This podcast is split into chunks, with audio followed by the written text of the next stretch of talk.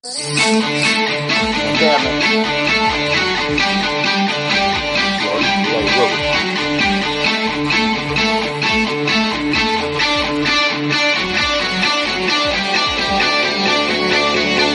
you're surrounded by darkness, open your eyes.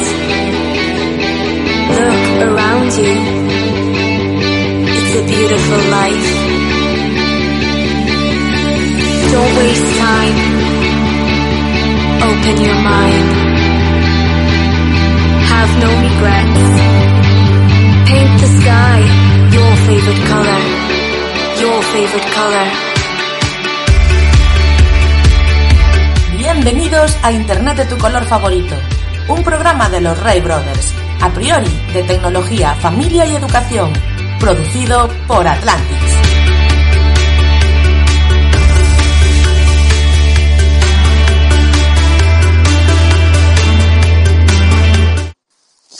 Estamos, eh, eh, estamos en directo, minuto 3, Nápoles 1, Granada 0. Cuidado que puede remontar el Nápoles. Atención, atención los pajaritos.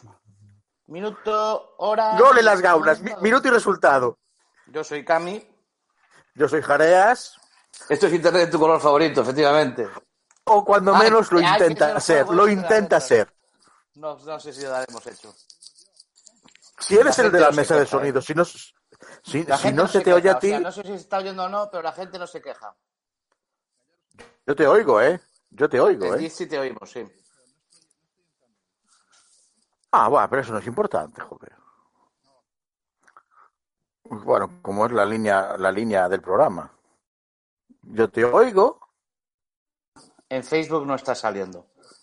Eh, No, en Facebook no está saliendo. es- es parte importante del programa, vamos, hay que, hay que valorar.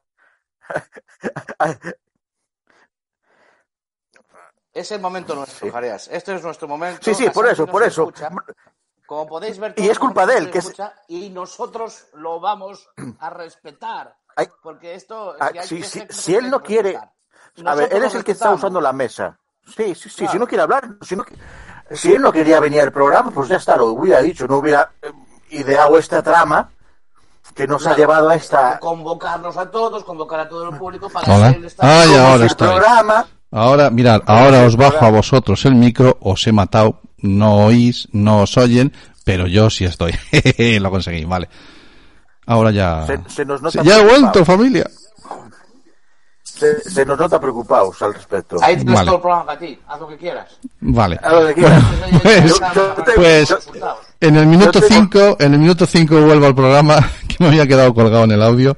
Cami, no me vuelvas a dejar, no me dejes solo aquí, tío, vuelve, por favor. pero, Bueno, pero tengo si- que decir una, una pero- buena noticia. Dime, pero sus conocimientos avanzados. de sonido no, de, so- de sonido no no, de sonido, de sonido no. De Una sonido... buena noticia que es la siguiente. Es Vale. mi última semana con Cabestrillo. ¿eh? Oh, bueno, enhorabuena, tío, enhorabuena. Oye, yo creo que esto merece un aplauso. la- Si no hay novedad, el próximo programa ya lo haré a dos manos. ¿vale? Ajá. A mandoble. Creo que lo agradeceremos todos. A mandoble. Lo vamos a agradecer Sobre todos. todo tú. Sí, sí, sí. Sobre Sí, todo tú. eh, la cosa se mantiene como está. ¿Mm? Incluso podríamos desplazarnos hasta el estudio. Yo espero, espero que sí, porque- espero que sí. Porque tal como están las condiciones el viernes. Ah, muy bien. Se ha puesto a freír ahora, ¿no? No, son aplausos. Sí, No, no, no, no, es, es, es un aplauso. Cuidado. Cuidado con la calidad, cuidado con la calidad de sonido. Qué mesa, qué mesa, qué técnico de sonido Sí, sublime eh, tiene este programa. Bueno, No eh, se- por el que tengo. Escuchando, a todo el mundo que está escuchando, que estén tranquilos que la semana que viene o el próximo programa habrá un técnico de sonido cualificado para Eh, es- ello. esto- el estoy, estudio. estoy por contratarlo para mi no- haces muy bien. Oye, ahora te he perdido, Jaime. Así que, Has así que pisado el pronto, pronto la gente, la gente nos tendrá, nos tendrá un poquito más ahí. ¿Qué mola o qué la aplicación que he hecho, tío? Qué largo, qué largo se nos va a hacer este programa. Menos mal que tengo el fútbol puesto. Qué largo se nos va a hacer el programa. Estoy viendo hasta el Nápoles Granada, tío. Flipa. Fijaros, fijaros que yo os echaba un poco de menos y todo, ¿eh? O sea, ¿Cómo vienen de preparados los de fuera? Ay, mi madre. Me va a hacer largo. Jale- jalea. Este, este, este es el nivel del humor. Sí, sí, sí, sí, sí. Nuestra única esperanza es que no tenga un cargador de móvil y se le acabe la batería. Ese es Siento que este es el comienzo mayor de una hermosa amistad. Bueno, ahora yo tengo micro, yo tengo, puedo hacerlo. Bueno, eh, Jaime, eh, Jaleas, Cami. Ah, no, y ahora quiere hablar. Sí, claro, ahora hablo Sí, no, no, yo. O sea, ha soltado toda esa. No voy a, no, no voy a decir esa mierda porque estamos en horario. Y ahora cuando yo quiera hablar, vosotros Mira. Ahora- Cami. ahora no me callo. Pues voy a Cami. subir el volumen del fútbol. Cami. Va, Voy a subir el volumen del. Que no me callo. No, no, que no te calles, ya lo sé. el volumen del Estoy fútbol. diciendo que solo tengo dos cosas en la agenda. Solo tengo Voy a dos subir el volumen del fútbol. Venga, va. Chicos, solo tengo dos cosas en la agenda. Una es Minority Sports Muy bien. y otra Sí. es Internet, tu color favorito. Llevo un mes, Pobre niño. dos cosas en la agenda, nada Pobre más. niño. El resto del tiempo ha sido estar en casa. Pobriña. Esta barba poblada que veis es sí. estar aquí un mes encerrado. Ostras, pues a mí me crece menos, tío. Yo no sé. Vaya tres barbudos que ¿Por qué estamos hechos. salir de casa. ¿Por qué eres adoptado? Sí, eh, bueno, está clarísimo. Cami, es, mira, e- es genial, o sea, me encanta el fondo que tú tienes de pared. La, la piedra, sabes que le tengo un enorme aprecio a ese fondo maravilloso que tienes. El de Jaime ya he dicho que... fondos, ¿eh? Sí, pero no, el Jaime me encanta el, el, el Mickey, pero me lo que me parece estupendo es que me estés hablando a la cámara y tengas el micro a 75 palmos de distancia, tío. Pero es- el micro es- es de condensados. Ah, vale, vale, vale, lo condensa todo, perfecto. Vale. Ah, pues vídeo. Bueno, tengo entendido, Cami, que hoy es- traes un tema para tu sección. Sí, Esto, es esto, eso. es, esto se llama parafernaria. Ah, vale, vale, atreso, Paripé. paripé, vale. Bien. Claro, claro. Bueno, que nos sobra la pasta y la gastamos A ahora, ver, si, no te la a ver si entramos en el mundo. Vale. ¿Eh? Bueno, Ja- eh, Cami, creo que me has mandado un audio para, porque tienes un Te tema del un audio, sí, porque hay una cosa que, que nosotros aquí, desde el programa 1, Sí, desde el sí. uno. No el cero, sino desde el uno. Eh, Hemos mantenido, sin embargo, eh, también tengo que decir que decayendo, decayendo, la cantidad de músicas que se, que se, que se pone en el programa cada vez es menor. Tengo que romper Sí. ahí un- una, una, una, una lanza en, en que la música debería estar más presente en Internet como favorito. Yo sé que Sabes que es- a través de Facebook, a lo mejor eh, eh, tenemos, como lo hacemos cada dos semanas, a lo mejor queremos decir tantas cosas que después eh, no nos queda tiempo para la música. Pero la música siempre fue muy importante en Internet, grupo favorito. Muy bien. Y desde el programa 1 ha estado presente, cada vez menos, pero ha estado presente, excepto todos los palos. Con una excepto salvedad. un palo, Eso es. Un palo. Y ese palo es el reggaetón. Ujú. Entonces, eh, de- Nunca de hemos que- pinchado reggaetón, pero eso no quiere decir que no hablemos de él. O que no lo citemos, No, pero no, nunca no hemos pinchado reggaetón. Claro, eh, de, de hecho yo estuve, eh, como tengo tiempo, Lamentablemente. he estado pues eh, oyendo otros podcasts, oyendo otras cosas, Ujú. y he estado escuchando un podcast latino. Judas. eh, que se llama... em, los- eh, el- bueno, es, estos son la reacción de una serie de productores y DJs latinos a un podcast que eh, una persona que se llama El Chombo eh, publica en el que se titula El reggaetón ha muerto. El podcast se titula El reggaetón ha muerto y lo lleva un tal El Chombo. chicos reaccionan ante este podcast. Este es uno de los productores eh, panameños, uno de los productores panameños más importantes del mundo, que tiene su propio podcast en el que él dice que el reggaetón ha muerto. Y da y especifica por qué ha muerto el reggaetón. Muy bien. Entonces, eh, me, me- si tienes ese cachito de audio... me Sí, sí, lo, lo ponemos a ver si suena. Vamos a probar. Si no suena, me avisáis, ¿vale? Venga. Sí, sí, sí. Yo tengo que comenzar con nuestros invitados, con Urba y con Rome, que son productores. Y una de las razones por la cual decidimos que Urba y Rome tenían que ser de los productores, porque obviamente son de los productores que siguen produciendo reggaetón. Rome. Ok, mira, mi opinión personal es que la esencia del reggaetón, de lo que yo escuché cuando yo crecía, ya no se está haciendo. El reggaetón se ha convertido un poco más melódico. Yo me acuerdo para el año 2005, 2003, el reggaetón tenía como que más fuerza, era más, más perreo. Y ahora mismo lo que se está haciendo es un reggaetón pop, no es un reggaetón puro de la mata. Mi opinión no es que el reggaetón murió de, de por así full, pero sí, sí estoy con chombo de que lo que es la esencia del reggaetón ya no se está haciendo. Es por eso que cuando se hizo un shaky shaky o algo así, eso despertó como que esa otra vez esa esencia de reggaetón, porque shaky shaky es reggaetón, pero hay otros temas que la verdad es un reggae pop, no es reggaetón de la mata. Y en ese caso, pues yo estoy con chombo en eso. No es que se murió, pero no se está haciendo reggaetón de la mata como antes. Bueno, si, si, si notamos en el, en el video que acabo de ponerle el chombo, él, él, no, él no dice que murió del todo. O sea, él dice que sí, o sea, dice sí murió, pero cuando eh, empieza a hablar y a contar el porqué, él dice que hay gente que todavía está haciendo reggaetón del puro, pero que es muy poco. Sí, porque lo, lo que pasa es que los artistas se enfocaron más en comercializar su, su, su música, en que vendiera más. Como que se le olvidó un poquitito lo, lo que lo que es la esencia del reggaetón. Como que se enfocaron más en, en hacer streaming, hacer números y hacer dinero. Y entonces, si te das cuenta, son pocos los artistas que se atreven a hacer un reggaetón de la mata. Es más, vamos a ponerlo más así, poco a poco el dembow dominicano se está metiendo mucho más. Atentos, atentos a los conceptos que están dando aquí. Vale. Están hablando del reggaetón No, de la mata. no todos a la, no No, todos a la vez, no todos a la vez. Hablan del reggaetón de la mata como el reggaetón puro, el chumba chumba, el dumba dumba, lo que llaman el reggaetón puro. Y luego otro concepto que es el reggaetón pop, Ujú. que es lo que ha venido a... A, a, a- A corromper. efectivamente, ¿no? Y algo que eh, ese tumpa tumpa que nos dice Carlos Sánchez en nuestro en nuestro chat, el Sí. tumpa tumpa, ese es el, ese es el, el reggaetón de la mata. Esa es eh, la, la base del reggaetón que se ha ido perdiendo, pero como ha pasado con muchísimos, con muchísimos, en muchísimos momentos de la música, como ha pasado con la salsa, como ha pasado con cuando eso se externaliza, sale desde, sale del país de origen, se hace un concepto global y eso, eh, eh, digamos que se intoxica, ahora parece que lo que se está creando ya no es reggaetón, es el reggaetón pop o el, o el urban, eh, eh, el u- pop urbano. De, mm, Entonces, Jaime, esto- me estás que metiendo tú lleva- audios. Lleva, lleva que se, se sigue haciendo ¿Eh? reggaetón. No, este, Espera, Camilo, entré, espera. En, entré en él. Vale, no, No, es es un que, segundo, entré en... es que están entrando Éramos nosotros audios. mismos.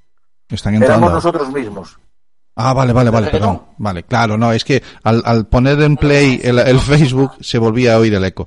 Vale, perfecto. Me estabas explicando, Cami, entonces, que... Y, y vuelve... Jaime, ya, ya nos quedó claro la otra vez. Somos nosotros mismos otra vez. Sí, sí. Vale. Bien, eh, entonces, ¿tú a dónde me quieres llevar con esta, con esta disertación?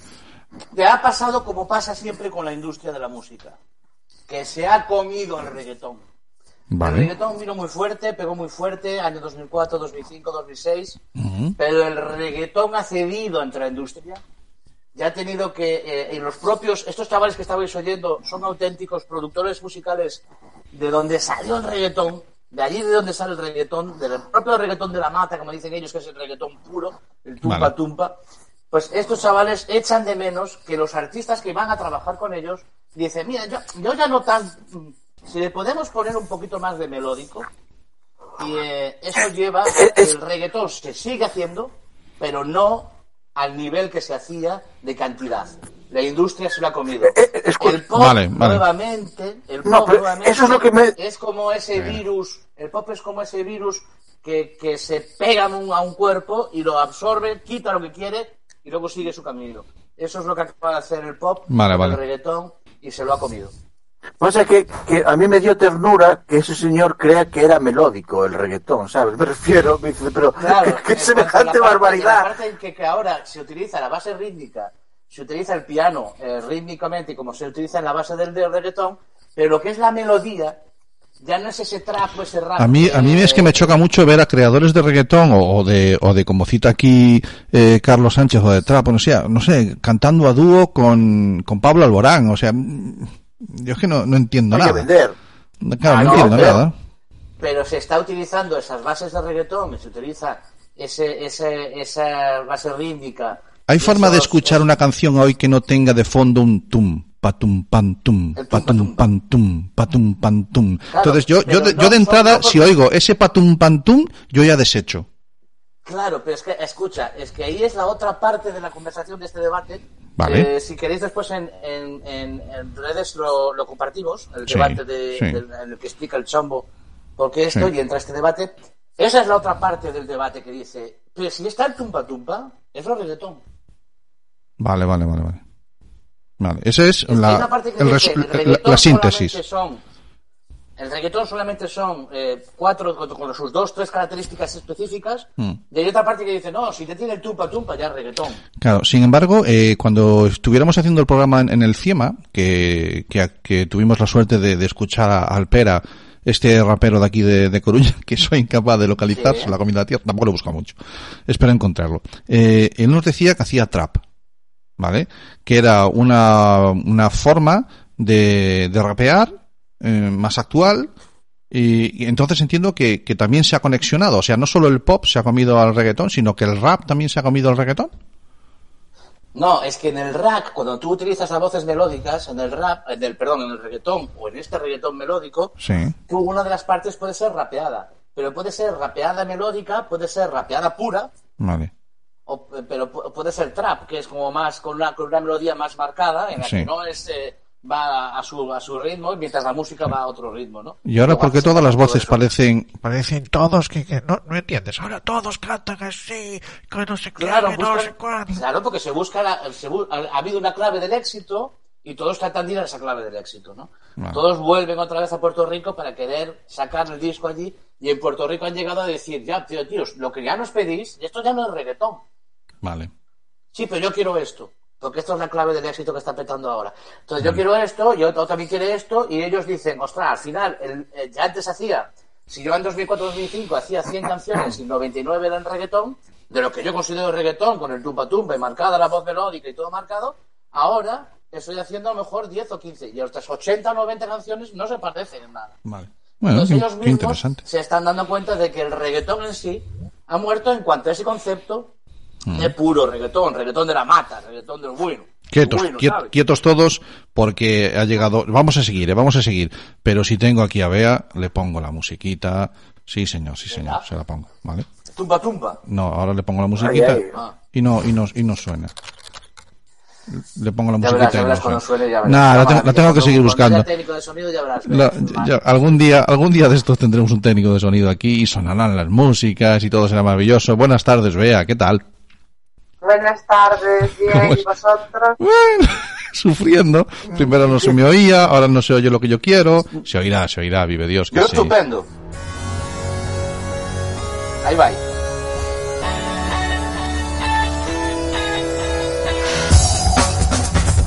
Con todos ustedes, Bea Calabia, nuestra abogada de cabecera.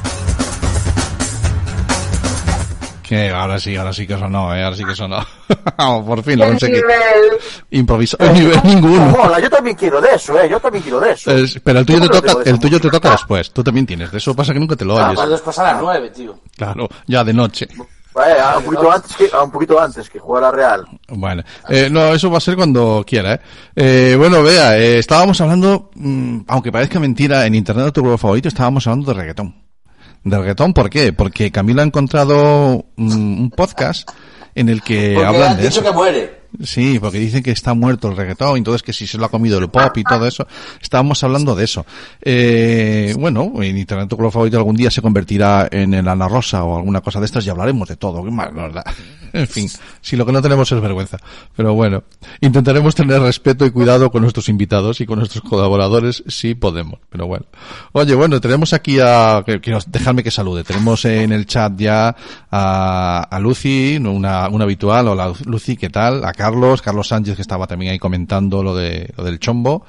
Eh, y tenemos a Jorge Lama que anda también por ahí, trap, trap, trap, trap, dice, bueno, pues, mm, muy buenas tardes. Son, a los, para los que están en directo son las 7 y 22 y para los que están escuchando desde el año 2035, pues aquí estábamos haciendo un programa de sabe Dios que en, en Facebook.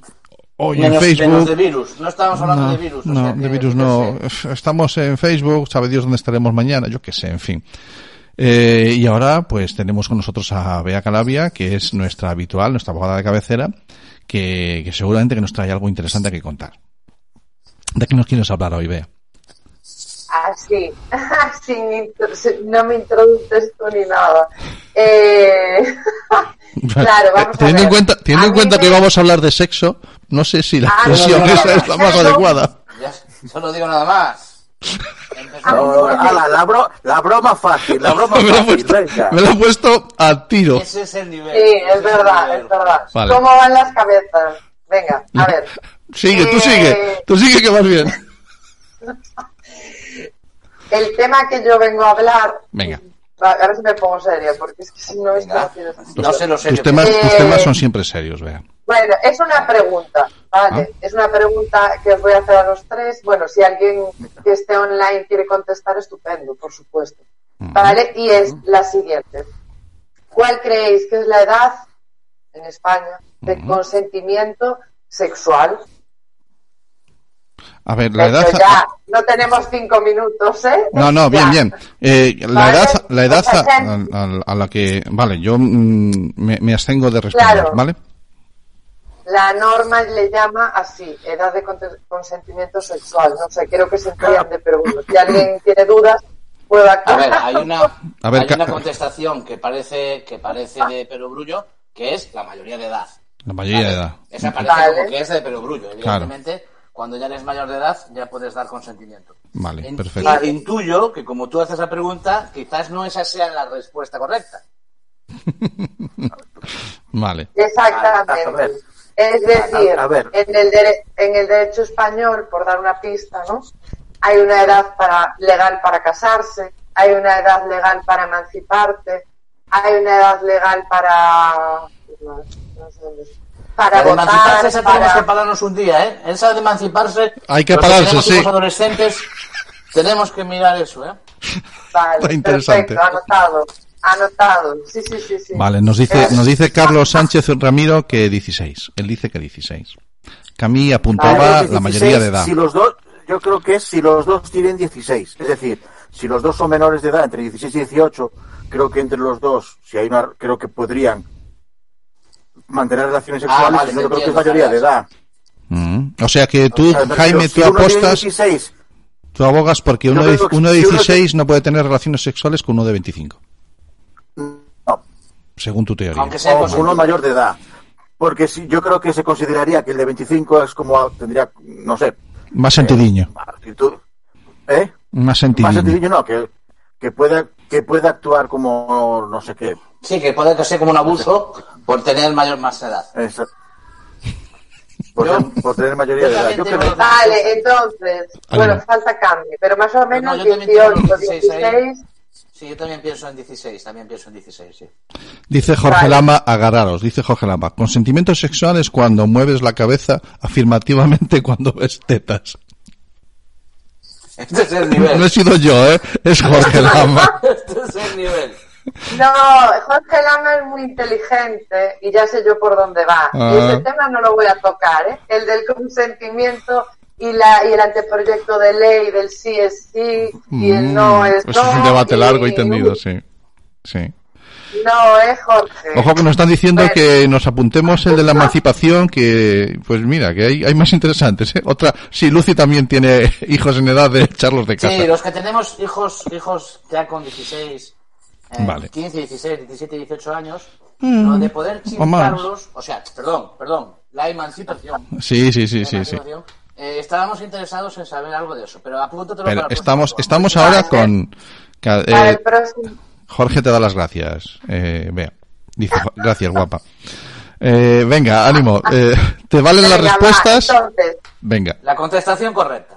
Vale, la contestación correcta, voy a empezar por lo que era antiguamente, ¿vale? Hasta el año, bueno, antiguamente, hasta el año 2015, que se reformó el Código. Penal.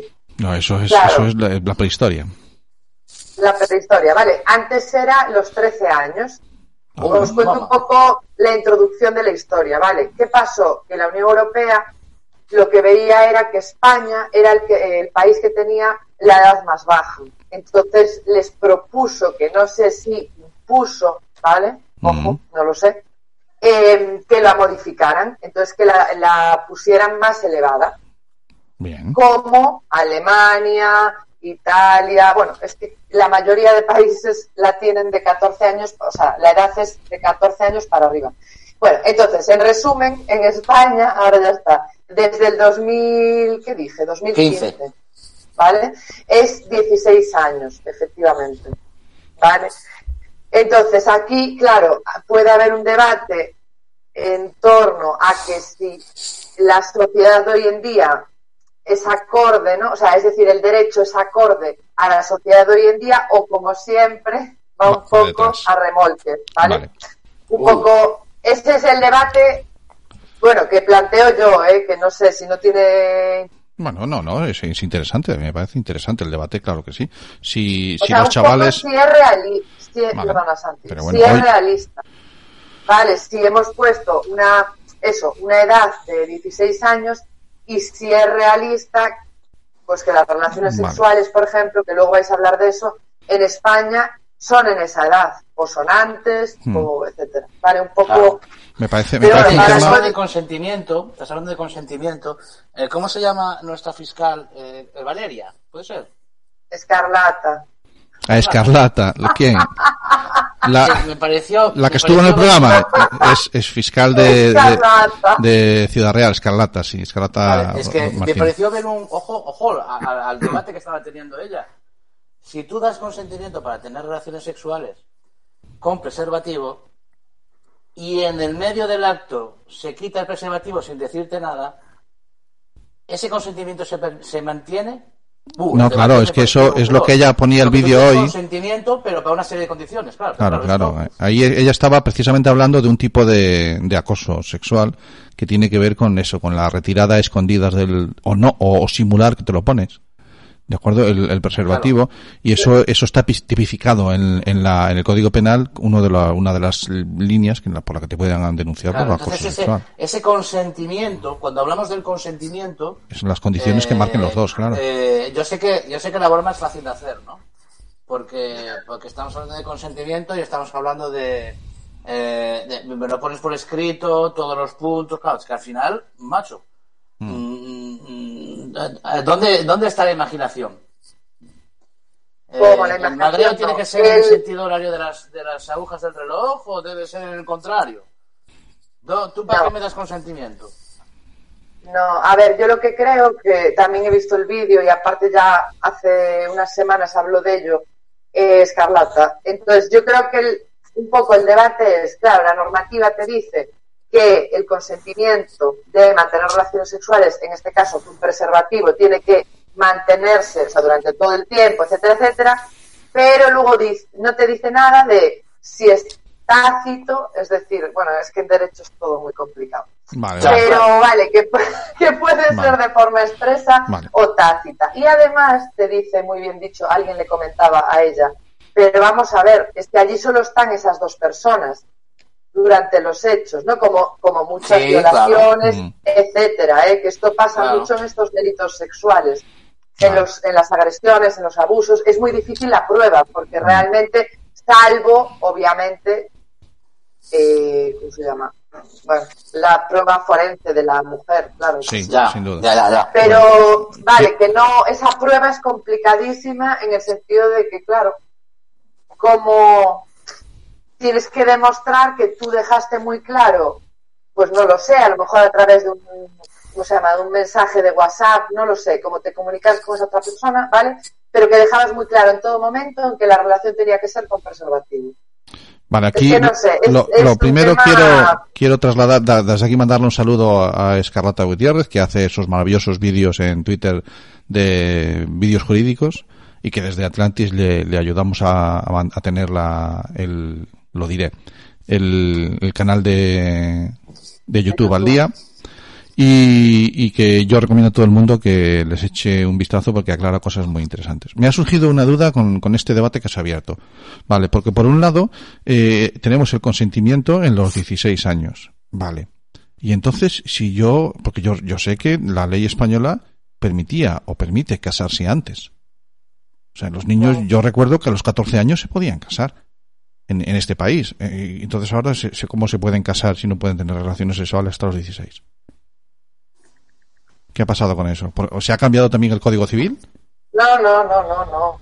Que yo sepa, no, ¿eh? Mm, Yo, sí. a ver, tampoco. Hay que darle una vuelta porque yo- el, tema está en que Yo creo que no ha cambiado. eh, Por eso eh, le, le doy lo, lo- lo- le No, he hecho un vistazo aquí- rápido, Aquí, aquí yo entiendo que ha habido. que ha no, que no, Santi, que no ha cambiado. ¿no? Entonces No, se pueden casar hasta los 16. Porque no puedes consumar el matrimonio. Pero, que- pero no mezclemos, bueno, no sé. Claro, claro, claro, ¿me, me entiendes por dónde voy yo? quiero decir, Claro, yo sé que son temas... casarse, Pero escucha, pero- pero. Espera, espera, espera, espera. espera. ¿Sigue, Pero- siendo, ¿Sigue siendo anulable un matrimonio que no ha sido consumado? Ah, bueno, a lo mejor Es, es una decir, solución. es una de las Vale. cosas que tiene que ser. Yo es que eso me Vale. parece, me parece de la media. Yo creo que no tiene nada. A mí también. Bueno, es de la iglesia. Ustedes Claro, que claro. habláis. Hay matrimonios de La iglesia, amigo. La a mí- Vale, pues mira, yo te traslado la pregunta. ¿No puede ser una causa de, de divorcio el no consumar el matrimonio? No consumar me refiero no, no tener relaciones físicas, para que nos entendamos. Estamos hablando no tener relaciones sexuales. Buena Pero es que no pregunta. tiene nada que ver con que sea una causa de divorcio para que sea una causa de anulación de matrimonio. Porque no ha sido consumado. No, pero claro, yo te ¿cómo entiendo. Bueno, yo lo veo? Cami, yo lo veo en el mismo saco. O sea, entiendo que la anulación del matrimonio nos lleva a la parte religiosa y esa no- ni me interesa porque no, no es un tema... Pero es muy importante el matiz, ¿eh? Un divorcio es una anulación de matrimonio. No, no, no. Un divorcio es una anulación de matrimonio. Y si no, que me, co- que me corrija, vea. No, no, no, no. Eh, no, no, no, no. existió el matrimonio. Ah, No, vale, no, vale, te entiendo, te entiendo. Ya, ya, ya, ya. Ahora lo entiendo. En, Vale. cuanto a la, parte católica, no existe, es que no existió. Vale. En un divorcio hubo un, un momento en que existió el matrimonio. Y en la parte civil también, también se diferencia entre divorcio y anulación, ¿no? Vea. Es una diferencia enorme. Vale, vale, vale. Mira, vale, pues ignorancia mía. De acuerdo. La nulidad. Vale, vale. Sí, dice, oye, dice, dice, dice Jorge Lama que está muy atento, muy, muy, muy atento, que dice que Jarea se duerme. No, Jorge, esa, esa, sí, sí que hay partidos. Esa es la cara que tiene de cuando está atento al fútbol. Entonces está muy atento. No, ese, se me fue el tema de la, una cosa que- A ver, voy, a ver, voy a decir una cosa que no, Venga. no sé. Si tal lo cortáis, vale, después. Pero vamos a ver. Tú verás. La pregunta, Tú verás. ya lo sé. La pregunta de Santi, claro, realmente el matrimonio es un contrato, ¿vale? Entonces, como todo contrato, tendrá causas para, eh, Rescindirlo. como- claro, o sea, Rescindirlo. realmente que no tener relaciones sexuales sea una de esas causas, yo ahí ya no, es, no tengo ni idea. Vale. ¿sabes? Pero sí que es cierto que al ser un contrato podríamos pensar ¿vale? que una de las partes, si la otra no consuma lo que sea, considere que está incumpliendo. No sé si Pero si lo Sí, pones sí, como yo Pero lo veo- entiendo. Claro, como estándar, como estándar, yo creo que esa cláusula no existe. no, no, claro que no. Como estándar, no. Tú No, como no, cláusula no. puedes poner mil cláusulas, como todo contrato. Le puedes poner las cláusulas que quieras. Y algunas pueden ser abusivas. Claro. Y tanto. No, pero, pero... No, no, aquí sábado, sabadete es lo que hay. No, no, si te respetan el sábado, sábado, sí, si te dicen cinco al día... Ahí, ahí, ahí voy, ahí voy. ahí voy. Sí. Estoy, estoy de acuerdo, sí. Esas son cláusulas abusivas. ¿no? Sí. Yo estoy callada, porque, venga. No, tú has cosa. abierto, tú has abierto, a ver, no, tú no has abierto, por Dios. Tú eh, has presentado, pues, Cami. has, has- has presentado, no, has presentado un tema muy interesante en un día en el que precisamente vamos a hablar de sexo y vamos a hablar de jóvenes con, con nuestro invitado después y, y me parece mm, genial la propuesta de tema que nos, que nos traías, ¿no? La de precisamente hablar de, de edades de consentimiento sexual y que nos ha quedado claro que es a partir de los 16. Mm, A ver, yo creo que la, idea fundamental de, de poner una edad es, bueno, se pretende, yo no digo ni que esté bien ni que mal, ¿eh? pero que la idea es proteger a los menores, porque como luego os contará José Luis, por desgracia, hay muchísimos abusos sexuales a menores. Ojo, en los juicios, por ejemplo, puede pasar una cosa, y es que el acusado se defienda, que esto lo he visto yo, diciendo que no sabía que la víctima era menor. Ojo, ¿vale? Es decir, él estaba segurísimo de que esa chica tenía 18 años. Bueno, los que sean, ¿vale? Pero que no era menor. Hay otros casos en que el acusado llega a decir que la chica siempre es, bueno, eh, le engañó y le dijo que tenía 16, 17 años y en verdad tenía 14, ¿vale? Pero es que se lo dijo ella. O sea, esto es todo un poco para que os hagáis una idea de luego lo que el juez se encuentra, ¿no? Delante. Y claro, luego hay veces también que, La por ejemplo, cantidad, de, la cantidad de supuestos que luego rodean a todo esto, claro. Entonces, eh, claro, la, al la juez hay que darle herramientas y es un poco complicado. Claro, porque realmente luego también puede pasar que la, la chica o el chico tenga 16 años, o perdón, 15 años, y la otra parte tenga, pues imagínate, 19, ¿vale? Y el juez aprecie que por edad, como es cercana, o sea, se llevan pocos años, no, ¿vale? Hay consentimiento, perdón, ¿vale? Puede considerar eso. Luego también el juez puede ver que a pesar de que el- la otra parte tenga 20 años, por ejemplo, y la chica o el chico 14 o 15, bueno, 15, eh, la mentalidad, la madurez, etcétera, etcétera, del de 20 años es similar, por no decir igual, que la chica súper desarrollada con 14 años. Un ejemplo así más claro. Entonces, Vale, hay si un montón entras- de... Entras Vale, en de- muchísimos, claro. Claro, Sí, ha mejorado el sonido, sí.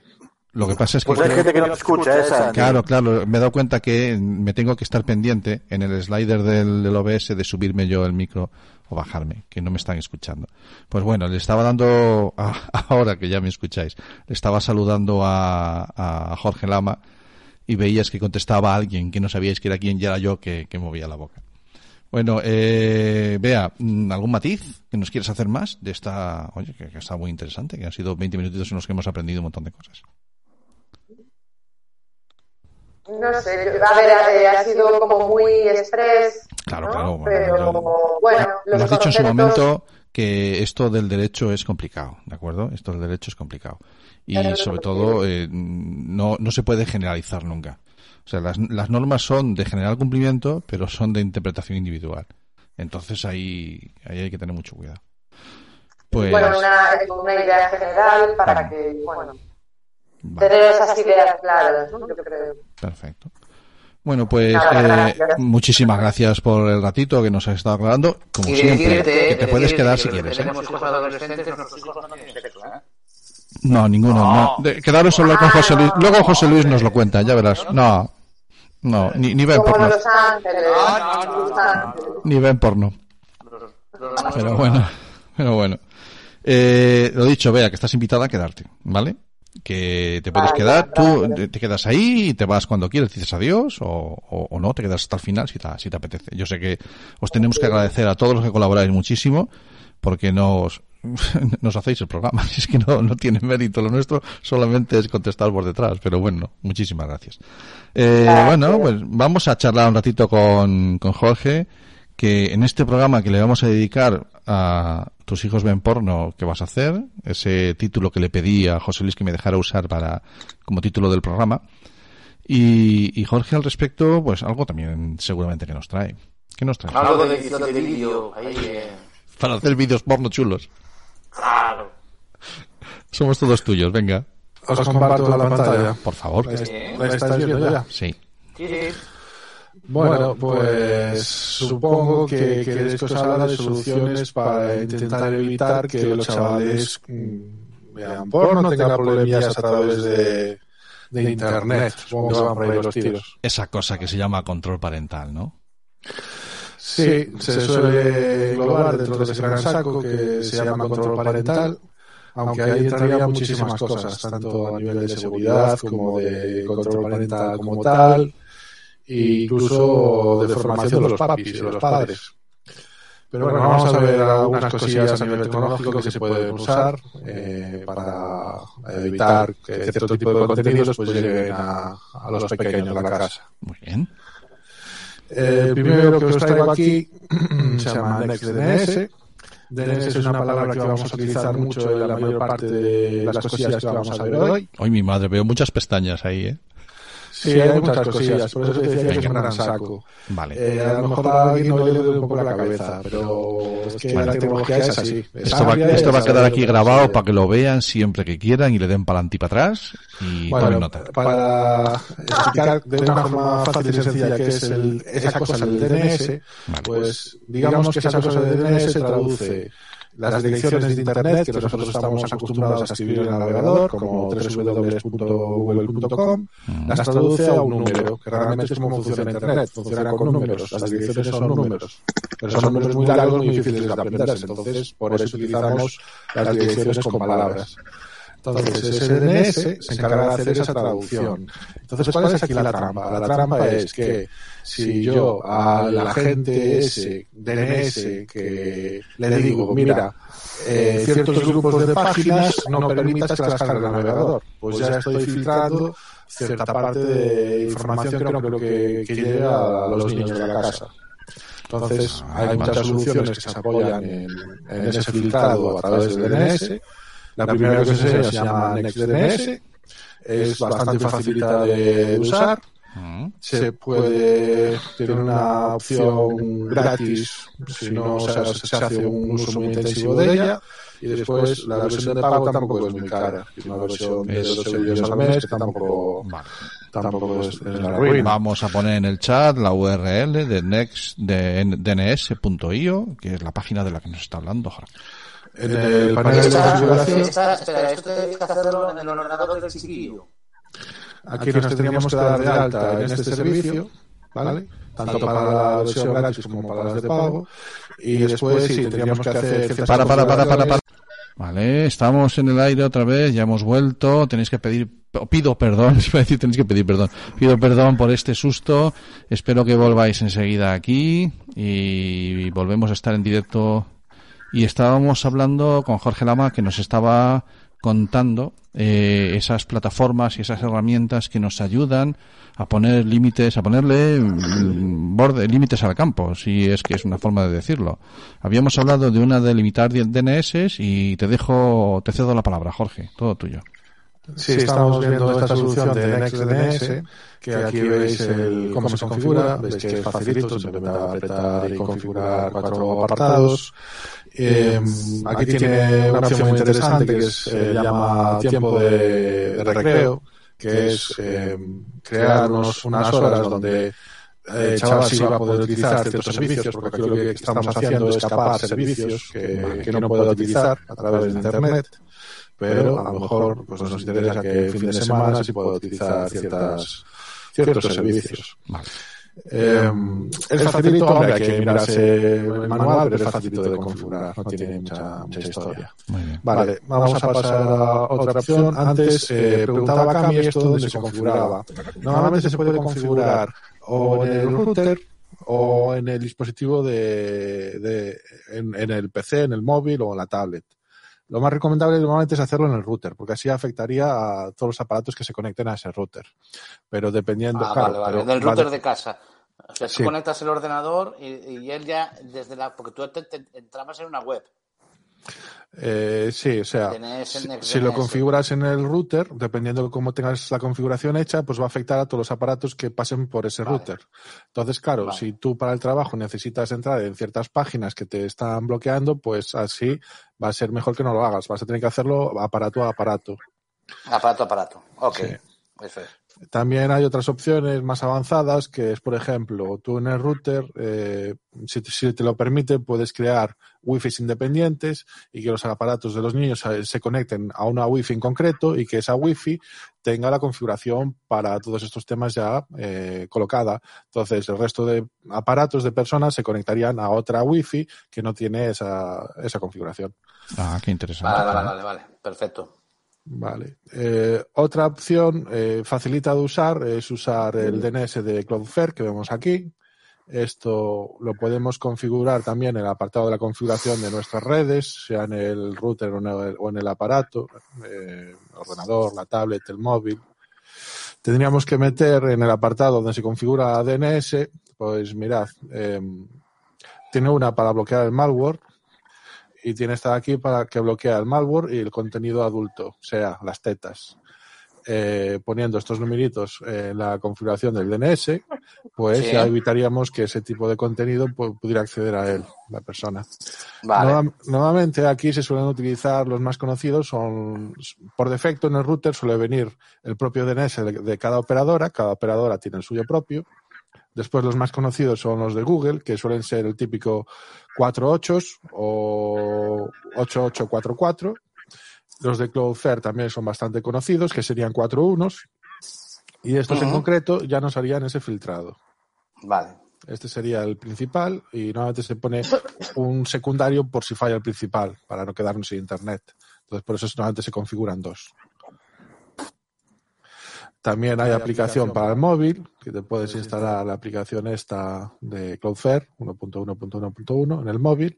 Y también tienes el Warp, este que le llaman, para poder utilizar la navegación a través de, de su servicio DNS de una forma fácil y sencilla. Más cositas que podemos usar. Pues OpenDNS también eh, es una forma parecida de configurar esto que hemos visto hasta ahora. Es un poquito más complicado de usar, ¿vale? Hay que mirar su manual y con calma ir haciendo lo, lo que nos dicen. Básicamente también, igual que antes, lo podríamos aplicar la configuración al router o a los dispositivos, dependientemente. Eh, sí, esta solución está muy bien porque a través de una Raspberry Pi, que es un ordenador pequeñito de, bajo coste, o también lo podemos eh, instalar en un ordenador por ahí que ya no usemos, pues convertimos ese dispositivo en un dispositivo que nos hace de pasarela, que también se encarga de filtrar eh, ese tráfico. Entonces, eh, pues haría ese trabajo que hemos estado viendo antes, en vez de hacerlo, esas soluciones que hemos visto, pues lo haría eBlocker. Se puede instalar, puedes descargártelo, instalarlo en una Raspberry Pi o puedes comprar ya la solución preparada. Puedes comprar la Raspberry Pi con, eh, con todo instalado y simplemente llegar a casa y enchufarlo y pues ya lo tienes funcionando. Em, otra solución parecida es Pihole, pero bueno, Pihole está un poquito más orientado hacia el tema de quitar anuncios más que el tema de quitar tetas. Vale, vale, vale, vale. y Vale, vale, después, vale. Después también quería comentar algunas eh, ideas y soluciones porque a veces nos empeñamos en que esa persona tenga internet y no es necesario para que el chaval pueda jugar o acceder a un montón de conocimiento. Por ejemplo, no sé, supongo que conoceréis Minecraft, que es un juego que entre los chavales pequeños eh, les gusta mucho.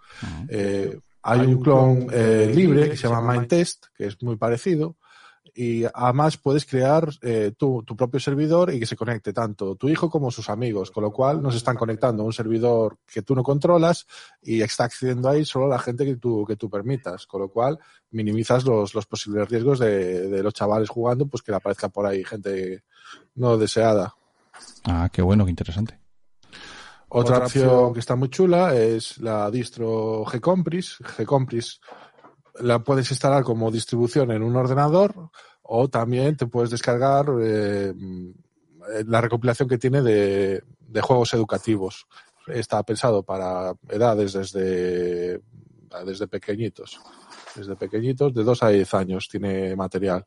Y la mayoría son juegos educativos. Entonces, de esta forma, no nos haría falta realmente internet. Con instalarle esto en su ordenador, ya ahí va a tener todos los juegos didácticos para poder jugar a, a un montón de cosas y aprender un montón de cosas. Más opciones para. Sí. Más opciones. Esta está muy bien. Eh, de hecho, Melissa la utilizamos en la cárcel de Monterroso para que eh, los reclusos puedan acceder a Wikipedia sin, sin tener internet. Es Kiwis. Con Kiwis eh, podemos instalar el local, la Wikipedia, en el idioma que nosotros queramos, sin necesitar internet. Vale. Vale. Entonces, es una forma para consultar un montón de información sin tener que tener conexión. Lo podemos instalar en todos los sistemas operativos y incluso a través del navegador también puede funcionar. Con lo cual, bueno, simplemente tenemos que venir aquí al repositorio, descargarnos la versión de la Wikipedia que en, el, en la lengua que nos interese, meter todo eso en el ordenador y, y tenemos ahí para cinco vidas, por lo menos, para, para buscar información. Ah, qué bueno. Eh, bueno, más aplicaciones de software libre que, bueno, Kilometer funciona en Linux. Este también es bastante conocido, se llama Nani, que sería para control parental. Y después también hay otras soluciones como este. Yo aquí me gusta hacer hincapié de que El control parental no es solo que filtrarle la información que le puede llegar al chaval, sino controlarle los horarios, de cuánto tiempo puede estar el chaval conectado a, a Internet, incluso usando el ordenador. Yo creo que eso es muy importante y muchos padres, por desgracia, no, no le prestan la, la atención debida. Ya la hemos visto. Aquí tenemos otra distribución pesada para, para chavales y niños que también viene con un montón de, de software educativo que se llama Pícaros. Vale. El único problema es que este año, este, el año pasado han abandonado su desarrollo, con lo cual pues se quedará obsoleta en, en un, en un año o dos. Pero bueno, de momento es funcional. Yo les instalé en casa de un amigo que tiene niños pequeños y, y la están usando. Eh, Después, para niveles más avanzados de gente que ya controla a nivel de temas de tecnología informática, pues con PFSense es un, es un software que nos permite eh, crear un, un firewall y podemos ahí configurarle un montón de cosas. Entre ellas podemos configurar lo que comentábamos antes, configurar VLANs eh, aparte para que la gente, los chavales que se conectan por ella y limitar el acceso por tiempo. Vale. Vale. Pero aquí ya estamos hablando de palabras mayores de que tenemos conocimientos un poco avanzados. O sea que tenemos para, como decía nuestro humorista de los años 70, eh, tenemos surtido y variado. ¿De acuerdo? O sea, ahí, Sí. bueno, lo que, la conclusión que yo saco. Bueno, a, a mí, a mí me gusta para las DNS, eh, La- controlar las DNS, es una, me parece que, que van un poquito a la raíz bastante bien, aunque a veces a lo mejor machacas cosas que luego pueden interesar, pero ya es un, es un, buen, un, un buen filtrado ya, ¿no? De todas maneras, Cami, yo creo que lo importante y la conclusión que yo saco es que eh, requiere de la implicación a mayor o menor medida, cada uno con sus conocimientos. Hay un montón de herramientas. Jorge nos ha traído hoy aquí una lista. Eh, Jorge, si te pido que nos pases los enlaces de todo lo que has dado para ahí ponerlo en las notas del programa. Sí, ¿lo ya los tienes? tenía ¿Sí? aquí preparados. Ah, qué tío más en eficaz. Ah, Pues entonces. Quería, quería terminar comentando un poquito a raíz de lo que estás hablando de que esto simplemente son medidas, pero que no quita de que la medida más importante es que un adulto esté al lado de ese, de ese menor, controlándolo, no todo el tiempo, pero sí de vez en cuando para ver lo que está haciendo y con quién está, dónde se está conectando y con quién está charlando. Esa es la medida más eficaz. Y no es sustituir, o sea, no hay nada a nivel tecnológico que pueda sustituir eso. Nada. El control parental son los padres, lamento decirlo. Los Reyes Magos no sé, pero el control parental son los padres. Bueno, pues muchísimas gracias, Jorge. ¿Alguna cosilla más? No, te paso los enlaces. Oye, una sección completita te ha quedado hoy. La verdad es que muchísimas gracias, te lo has currado mucho, nos has traído un montón de información y nos van a hacer falta más que 15 días hasta el próximo programa para ir viendo y testando todo eso que no- nos has traído. Eh, lo dicho, te invito a que te quedes si quieres y sé que andas pillado de tiempo, pero bueno, muchísimas gracias porque ha sido hoy una sección muy completa. Muy bien, me quedé por aquí cinco minutillos. Vale, vale, como quieras. Venga. Bueno, pues eh, ahora sí, como a las 8 y 2 minutos de la tarde, para aquellos que nos están viendo en directo y para los que nos están escuchando en el año 2035, pues aquí estábamos en el 2021. ¿Estamos en el 21 ya? Sí, ¿no? 2021 ya, vamos, En favor. 2021, eh, ese año que, que, que vino después de 2020, hay futuro después de favor. 2020. Y estamos hoy, con, pues tenemos la enorme suerte de tener a José Luis García, que, es una persona que nos va a hablar de, de algo que de vez en cuando hay que sacar, poner encima de la mesa. De vez en cuando no, hay que tener siempre encima de la mesa. Y, que es algo tan sencillo como, como ser conscientes de, de la educación sexual que recibe de nuestros hijos, de si no la reciben, de, bueno, de cosas de sexo y de, y de cosas de pornografía, es de lo que nos quiere hablar él. Así introducido, parece que sabe Dios, ¿no? Pero bueno, José Luis García es psicólogo clínico, eh, es, es escritor, es, pues, es un muy buen comunicador. Eh, te estuve escuchando el otro día en La Mar de Seguros, en el podcast que, hizo este otro colega de, Ramo, y, nos apetecía mucho tenerte aquí también en el programa. Eh, psicólogo clínico. Y mira que, mira que ya la psicología de por sí ya tiene ramas y te has ido a la clínica. Y dentro de la clínica eh, te has ido a, a, a la sexología. exclusiva. Bueno, pues primero explícanos un poquito quién es José Luis García y por qué dentro del amplio, del amplio ab- abanico de, del- es que bueno, es que estoy estoy matriculado en primero de psicología entonces me, me ha sorprendido mucho ¿no? Eh, ¿por qué por ahí? ¿por qué José Luis? ¿por qué por ahí? Muy buenas tardes a todos y a todas y os agradezco que me hayáis invitado. Eh, la pregunta del millón. Cuando voy a dar un curso sobre con adolescentes, oye, muchísimas preguntas, ¿por qué te dedicas tú a la pornografía? Oye, tienes que ser un experto del copetín. Eh, ¿Conoces a tal actriz? ¿Por Vale, no? vale, vale, vale. Por ahí va el tema. Bien, eh, el origen es muy eh, antiguo. Yo cuando era universitario me iba a Suecia a, a trabajar los veranos para pagarme los estudios y uno de esos veranos conocí a un chico que estaba en la antigua Yugoslavia, un, un chico creo que era de Costa Rica, y en Yugoslavia en aquella época había sexología. y él estaba haciendo sexología. Y, y entonces me lo puso tan bonito, me, me dio tanta, tanta información que yo estaba haciendo psicología en ese momento. Y dije, bueno, me gusta este asunto. Coincidió que tenía un profesor que es Félix López, que es uno de los eh, sexólogos españoles internacionales más importantes que hay. Y entonces comenzamos a trabajar eh, y, y hemos seguido colaborando. Eh, y ante- antes de acabar la carrera, pues eh, damos charlas en los barrios, en los pueblos. Hice mi tesis doctoral sobre educación sexual, hice el trabajo de fin de carrera sobre educación sexual y luego me especialicé en sexología en Madrid, en un centro que dirige Amezúa, es otro clásico, eh, que lo hace a través de la Universidad de Alcalá de Henares. Y tuve la maravillosa fortuna de presentarme a una oposición eh, para psicólogo clínico especialista en sexología en un centro de, de salud, pero sexual. Atendíamos planificación familiar y yo me ocupaba de la consulta clínica en problemas sexuales. He estado durante 37 años, ya la he dejado, eh, atendiendo todos los días a hombres y mujeres con problemas sexuales. Ese era mi trabajo, un trabajo maravilloso, eh, muy agradecido, porque luego la gente te ve por la calle y te invita a un café. Vale, vale. bueno. porque, porque es un tema eh, que tiene unas implicaciones de salud muy importantes.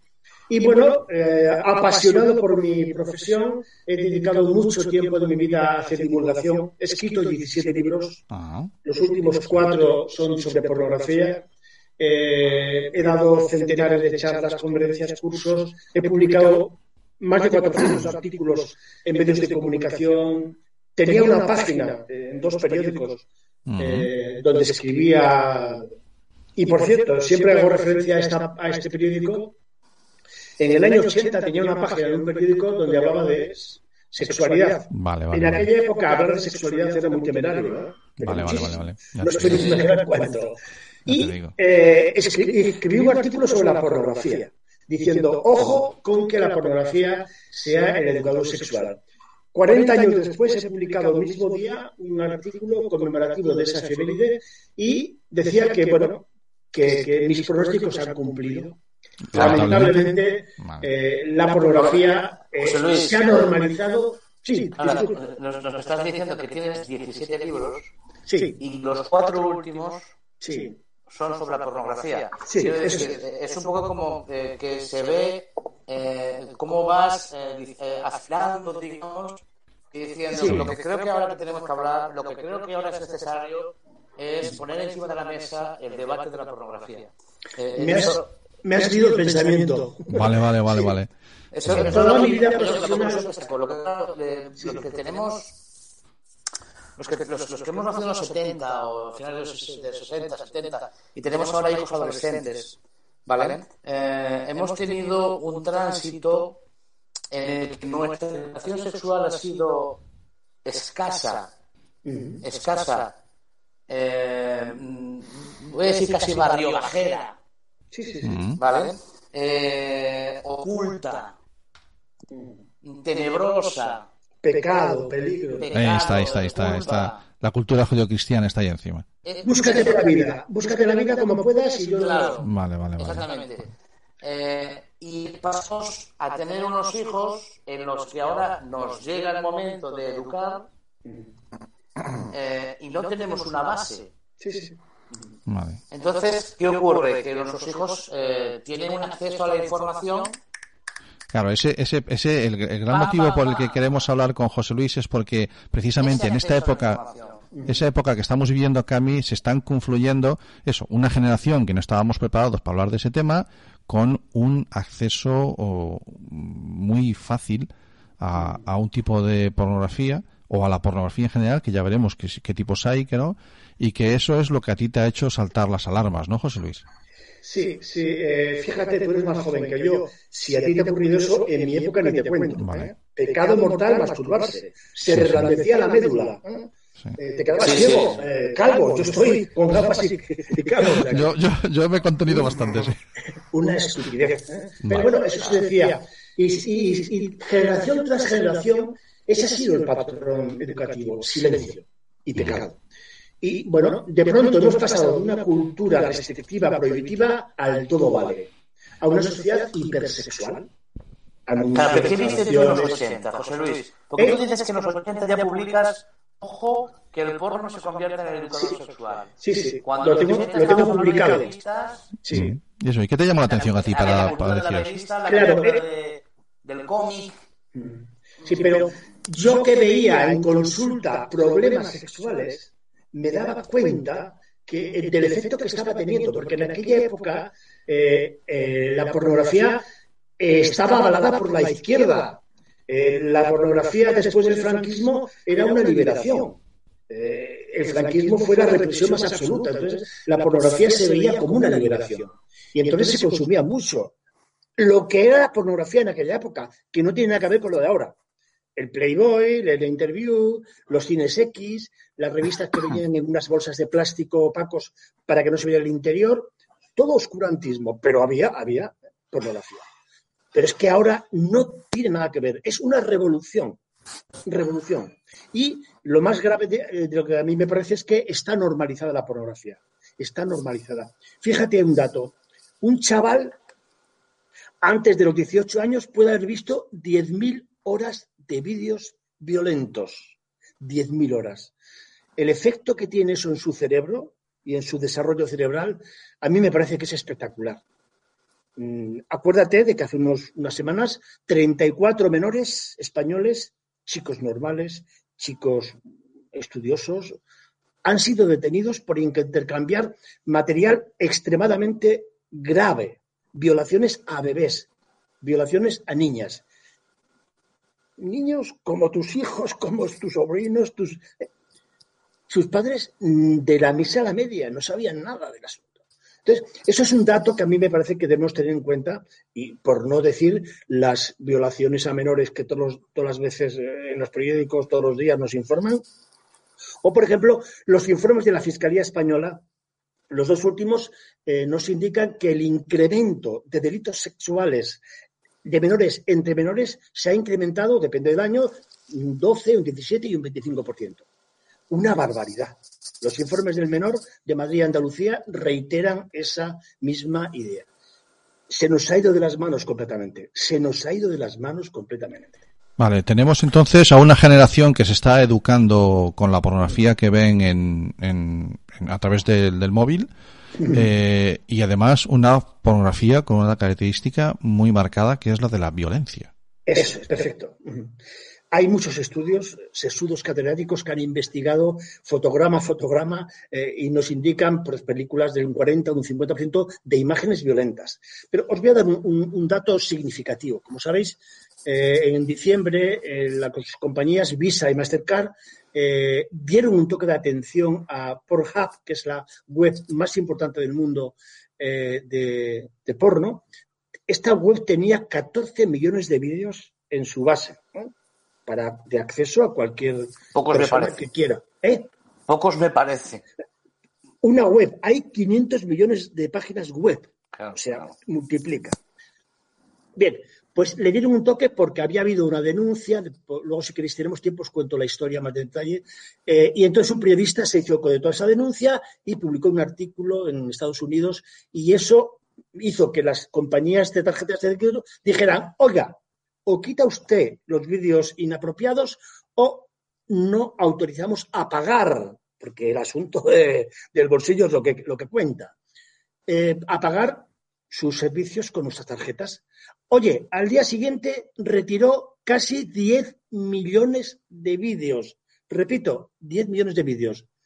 ¿Por qué? Porque eran impresentables. Porque eran impresentables. O sea, De además manera- eran conscientes de lo que tenían en, en su, Claro, claro. sus. Vídeos robados, vídeos de venganza, violaciones. Bueno, es que no hay control. Es que no hay ningún control. Cada web puede poner lo que quiera y como quiera. Yo he visto vídeos de tortura a una, a una, a una niña. Lo he visto yo y lo puede ver cualquiera. Eso es importante, o sea, todo ese material está accesible a un clic. A un clic. Todo ese material está accesible a un clic. No estamos hablando de contenido de la web profunda ni cosas raras. No, que nada. es- Eso- es eso ni importante te también- cuento.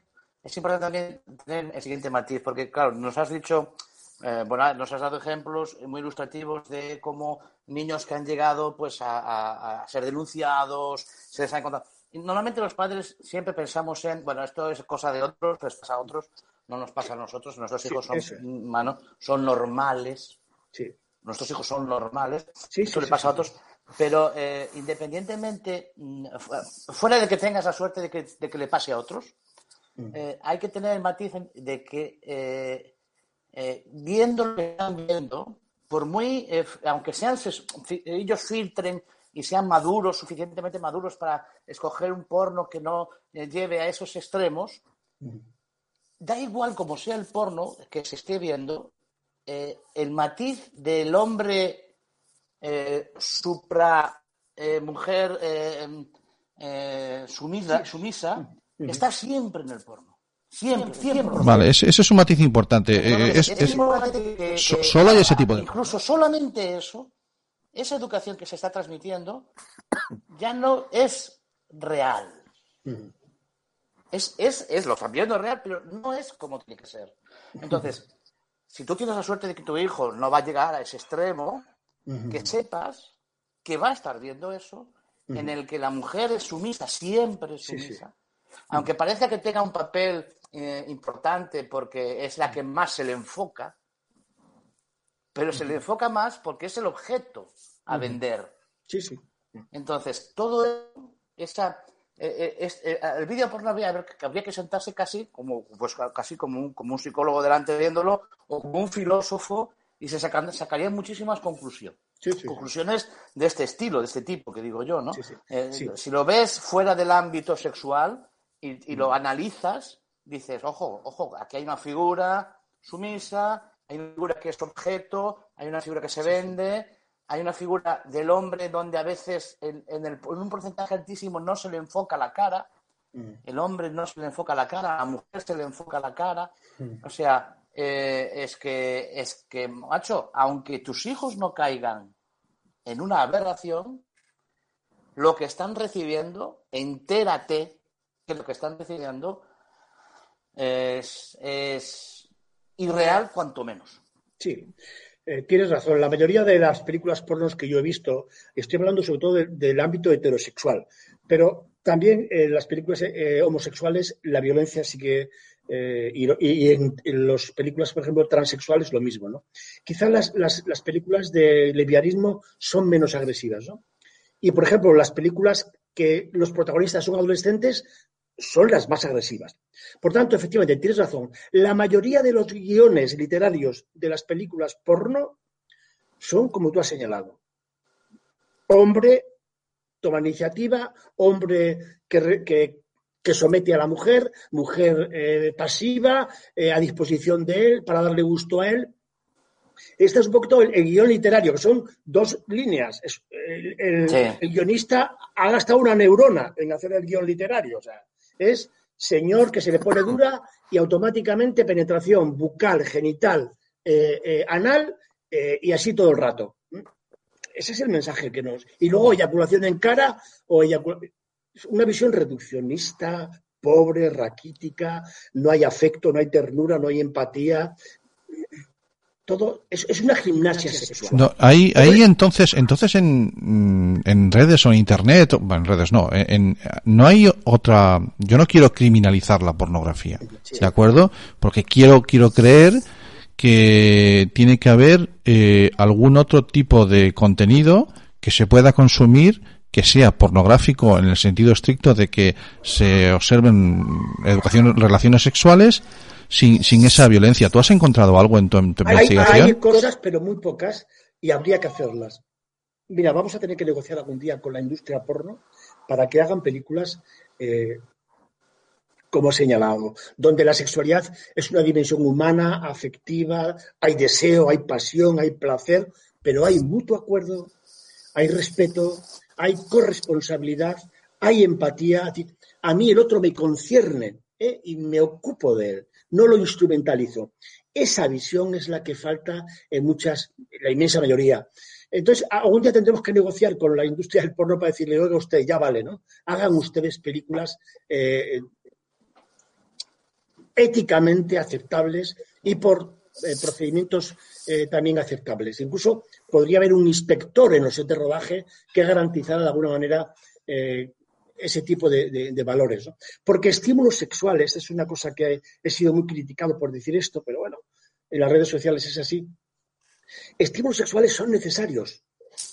El deseo sexual es necesario para la especie. Existimos gracias al deseo sexual. Todos los seres humanos necesitan estímulos sexuales en algún momento de su vida. Hay categorías, eh, eh, digamos, eh, de problemas sexuales de falta de deseo que requieren nuevos estímulos sexuales. Por tanto, eh, esos estímulos hay saludables y no saludables y eh, han evolucionado en función de la tecnología, pues desde los dibujos, la imprenta, eh, el cinematógrafo, la fotografía, han ido evolucionando. Internet, Internet ha sido la revolución. Obviamente, ha sido el gran acceso. Déjame que salude, déjame que salude a, a, a la- a nuestra invitada, una de nuestras profes de cabecera, que es Ángeles Terrón. Ángeles, te presento a José Luis García. ¿Cómo está? Buenas tardes. Encantado, Ángeles. Eh, eh, seguramente que en un momento también en esa ventana que tenemos ahí en negro aparecerá eh, nuestro otro profe de cabecera. ¡Ay, no! ¡Ah, qué sorpresa! Muy buenas. Bueno, hoy, hoy tenemos la sala llena. Espérate que tenemos la sala llena. Ya verás qué divertido. Bueno, eh, José Luis, es que lo, lo pides. O sea, hoy, hoy puedes presumir de que tenemos la sala más llena que nunca porque se ha apuntado mucha gente. Eh, por un lado, por orden, por orden de los que habéis ido apareciendo, ¿vale? Eh, después de Ángeles tenemos con nosotros a, a Vanessa Pazos. Vanessa, te presento a José Luis. Eh, mm, Vanessa es una amiga del programa también. Ya hacía un tiempo que no se pasaba por aquí, pero es la primera persona con la que hablamos de sexo en Internet de tu color favorito. Ella es fisioterapeuta, experta en suelo pélvico y el tema de la sexología también le, le mola, también le interesa. Muy buenas tardes, Vanessa. Buenas. Y, y después el tercero que acaba de entrar aquí, que estoy yo, yo estoy emocionado hoy, cuánta gente, por Dios, es, es Abelino Ferradal, que es el otro profe que con Ángeles hacen el dúo que le llamamos el Rincón Educativo. Buenas tardes, Abelino. Hola, buenas tardes. Buenas tardes. Os presento a todos a, a José Luis, que nos estaba hablando, eh, te he cortado, y pero bueno, ya viste que es que ha entrado todo el mundo a esta hora, que era la que tenía pactada, y se han ido incorporando porque el, el debate lo merece. Estamos hablando con José Luis García, eh, psicólogo clínico y sexólogo, y que puede presumir de que Amazon le tiene algún libro prohibido. Eh, sobre ese, ese, ese, lo tengo, me lo, he- me lo he bajado. ¿Eh? No, yo, yo me lo he bajado, lo tengo en la tablet pendiente de leer. Lo, lo tengo, lo tengo en la tablet pendiente de leer porque además es que es un, yo no sé si, si ese libro es un estudio, si es una reflexión, lo que sí que veo, lo, lo que he podido ojear es que contiene un montón de referencias, o sea, yo, yo voy a los libros y cuando veo que, que en un momento dado llevas notas a pie de página mil no sé cuántas, digo, Dios, esto, esto mola, esto tiene chicha, ¿no? Eh, bueno, Es una mini, una mini enciclopedia, son 1500 páginas. Si habéis escrito alguna vez algo, pues os dais cuenta. Y más de 3.000 citas y referencias bibliográficas. Es, es una locura lo que he hecho. ¿eh? Pesa, bueno, o sea, estos son los dos, los dos primeros. eh, en formato DIN A4. ¿Cómo, pero bueno, ¿Cómo no te lo va a prohibir Amazon, José Luis? ¿Eh? ¿Cómo no te lo va a prohibir Amazon con ese peso? Con ese peso No te lo pueden enviar. Seguro. Si luego queréis No, no lo comentamos porque, porque me, me hicieron una, una, guarrada impresentable. impresentable. Yo, yo, si quieres poner verde Amazon aquí, no tenemos ningún problema. ¿eh? Yeah. bueno, luego si queréis lo comentamos. Pero bueno, yo quería deciros que, que, el sexo interesa a todo el mundo. La sala está llena porque el sexo le interesa a casi todo el mundo. ¿eh? Eh, y es un elemento que, que, motiva, que condiciona la conducta en buena parte de nuestra vida, ¿no? Clinton, siempre pongo el ejemplo, ¿qué necesidad tenía Clinton de, de, complicarse la vida? Un presidente de gobierno, dinero, casado, con hijos, prestigio. ¿Por qué se complicó la vida con la becaria? El deseo sexual, el estímulo sexual, claro. nos presiona buscando. Y quien dice Clinton dice cualquier ebanista, pescador o, lo que sea. Yo quería aprovechar, José Luis, José, quiero aprovechar. Estábamos hablando antes, eh, eh, hilando un poco con lo que decíamos antes, sobre eh, ese, esa figura de la mujer en el porno sumisa, esa figura de la mujer. Eh, nos dice Carlos Langarón desde, desde el chat. Eh, fijaros que esa, esa, figura se ha trasladado no al porno, sino también a nivel general en la adolescencia. Aprovechando que tenemos a dos profesores de instituto, aquí, Ángeles o me da igual, cualquiera de los dos, ¿notáis que esa figura de la mujer sumisa eh, se, se, traslada a la, a la, a la, al comportamiento de los chavales en el colegio. De los chavales, que, que mayor, normalmente el chico es el que controla, el chico es el que está eh, como más. Y, y, la chica es más sumisa. En este, uh -huh. se, se, ha trasladado esa figura. Sí, hay una. Lo, bueno, sabe mucho más cualquiera de los que estáis ahí que yo, seguro.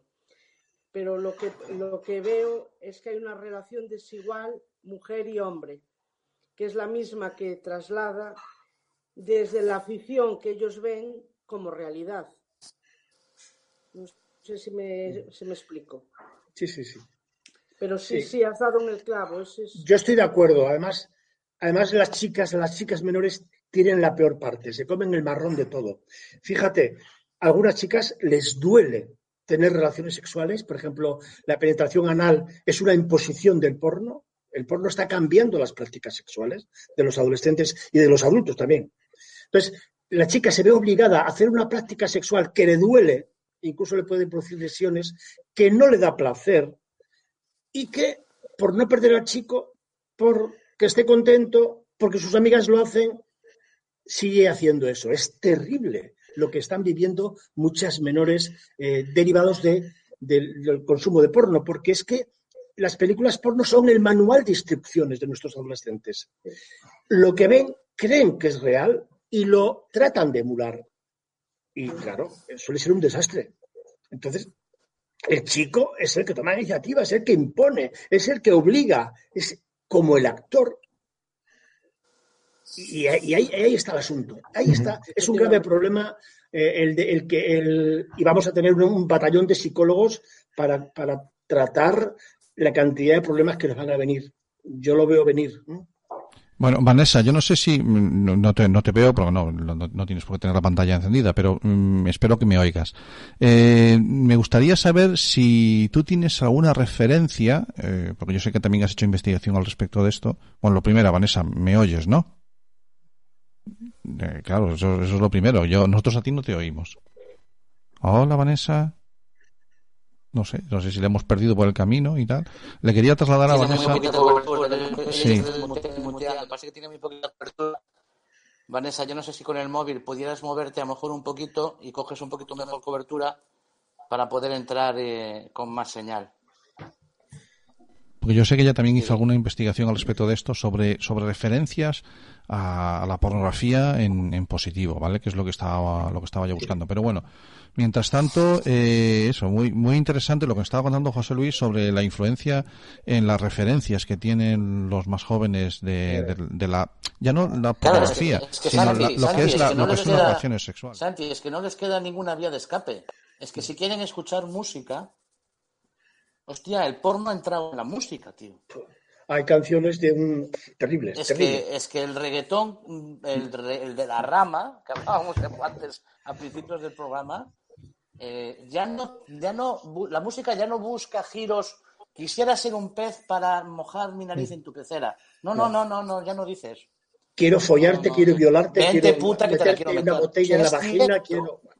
Es porno en, en la música. No les queda porque era una vía de escape, digamos, a veces. A lo mejor la música sí. puede ser una vía de escape. Pero es que se ha, se ha perdido también. Ha incorporado, sí, sí, esos valores. La pornografía tiene ideología, ¿eh? no es neutra. Transmite valores, transmite conocimientos, transmite actitudes y promueve conductas. ¿eh? Y En mi, en mi trabajo hago un estudio exhaustivo desde un punto de vista psicológico del modelo de varón que nos propone, del modelo de mujer que nos propone el porno y del modelo de relaciones sexuales que nos propone. Es un modelo raquítico, pobre, eh, pero eh, es el que siguen los, los chicos y las chicas que, que consumen porno. Las chicas menos, Claro, es que cuando es su única referencia, si no les hablamos de sexo en casa, cuando esa es su única referencia. pues se lo creen. La el último estudio de Safe for Children revelaba que la mayoría se creen lo que ven y les gustaría emular, les gustaría participar y hacer eh, lo mismo que Claro, ven. pero José Porque Luis- ven que, los- que la- que el actor y la actriz se lo pasa bomba. Claro, claro, pero José Luis, muchísimo. quizás la, la forma de ver el porno es diferente si lo ve una chica, si lo ve un chico, en cuanto. Esa es una conclusión que saco yo desde mi, mi- de mi vasto conocimiento, que es ninguno. Eh, el chico quizás lo ve buscando, eh, buscando excitación y la chica quizás lo ve buscando información, cómo es, cómo tengo que ser para darle placer a él. Sí, tienes razón. Eh, hay parte de chicas que hacen esto, pero sobre todo lo, lo ven por, por él. ¿eh? Eh, Y a muchas chicas no les gusta porque no les gusta ver cómo maltratan a una mujer. Por esa razón muy sencilla. De todas maneras, eh, la industria del porno no es tonta, es muy poderosa y está creando nuevos vídeos, que ahora los llaman porno feminista, donde hay muy poca violencia explícita, pero sí hay, claro, esas relaciones de penes de 25 centímetros que a las chicas le da arcadas. eh, o sea, se mantienen ciertas pautas de prácticas sexuales, pero ese, esa viol- violencia tan explícita ha desaparecido. ¿Buscando qué? Buscando el nicho del consumo de las mujeres. Ese yo creo que es la estrategia del porno de la industria en este momento, porque ha recibido muchas críticas por parte de, de gente de que la violencia no tiene sentido, ¿no?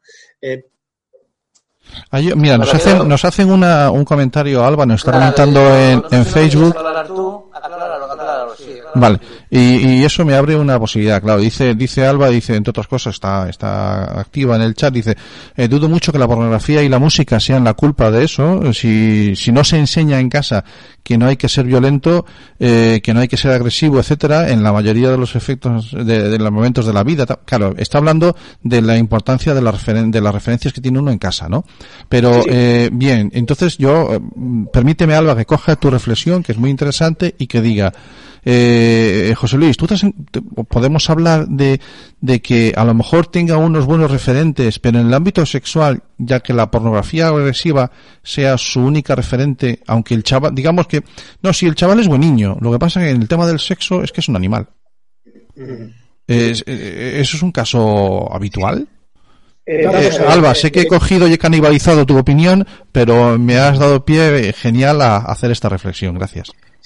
Tenemos que entender que eh, las películas porno son radicalmente diferentes a cualquier otra película. La película porno pretende excitar. Ese es el objetivo fundamental. Y lo consigue. ¿Por qué? Porque es muy fácil. Porque todos tenemos un cerebro primario que reacciona rápidamente, inmediatamente a un estímulo visual y a un estímulo auditivo, como es el de la pornografía. Eh, La, la- supervivencia de la especie está en juego. Por tanto, esto por eso es tan fácil la, y, funciona tanto la pornografía y crea tanta adicción. La pornografía es una droga poderosísima, mucho más que el tabaco, que el alcohol y que las drogas, eh, eh, las sustancias.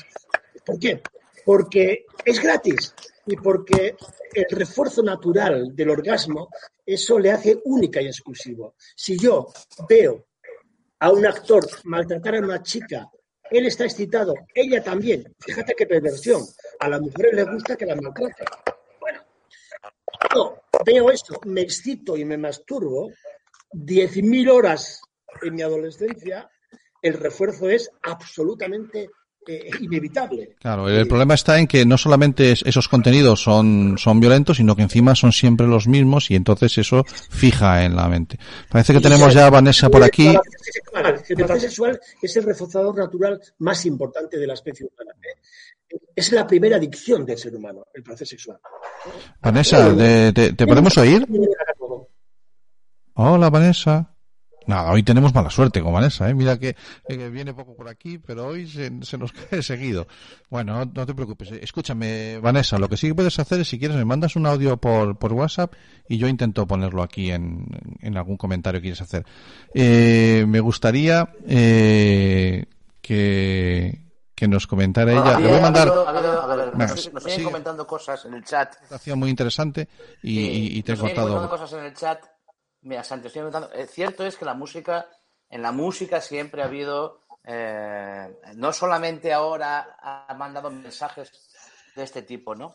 Lo que pasa es que eh, cierto es que nosotros nos hemos criado a lo mejor con canciones eh, que puede haber en el que, en el que yo tengo en la mente la canción de Loquillo.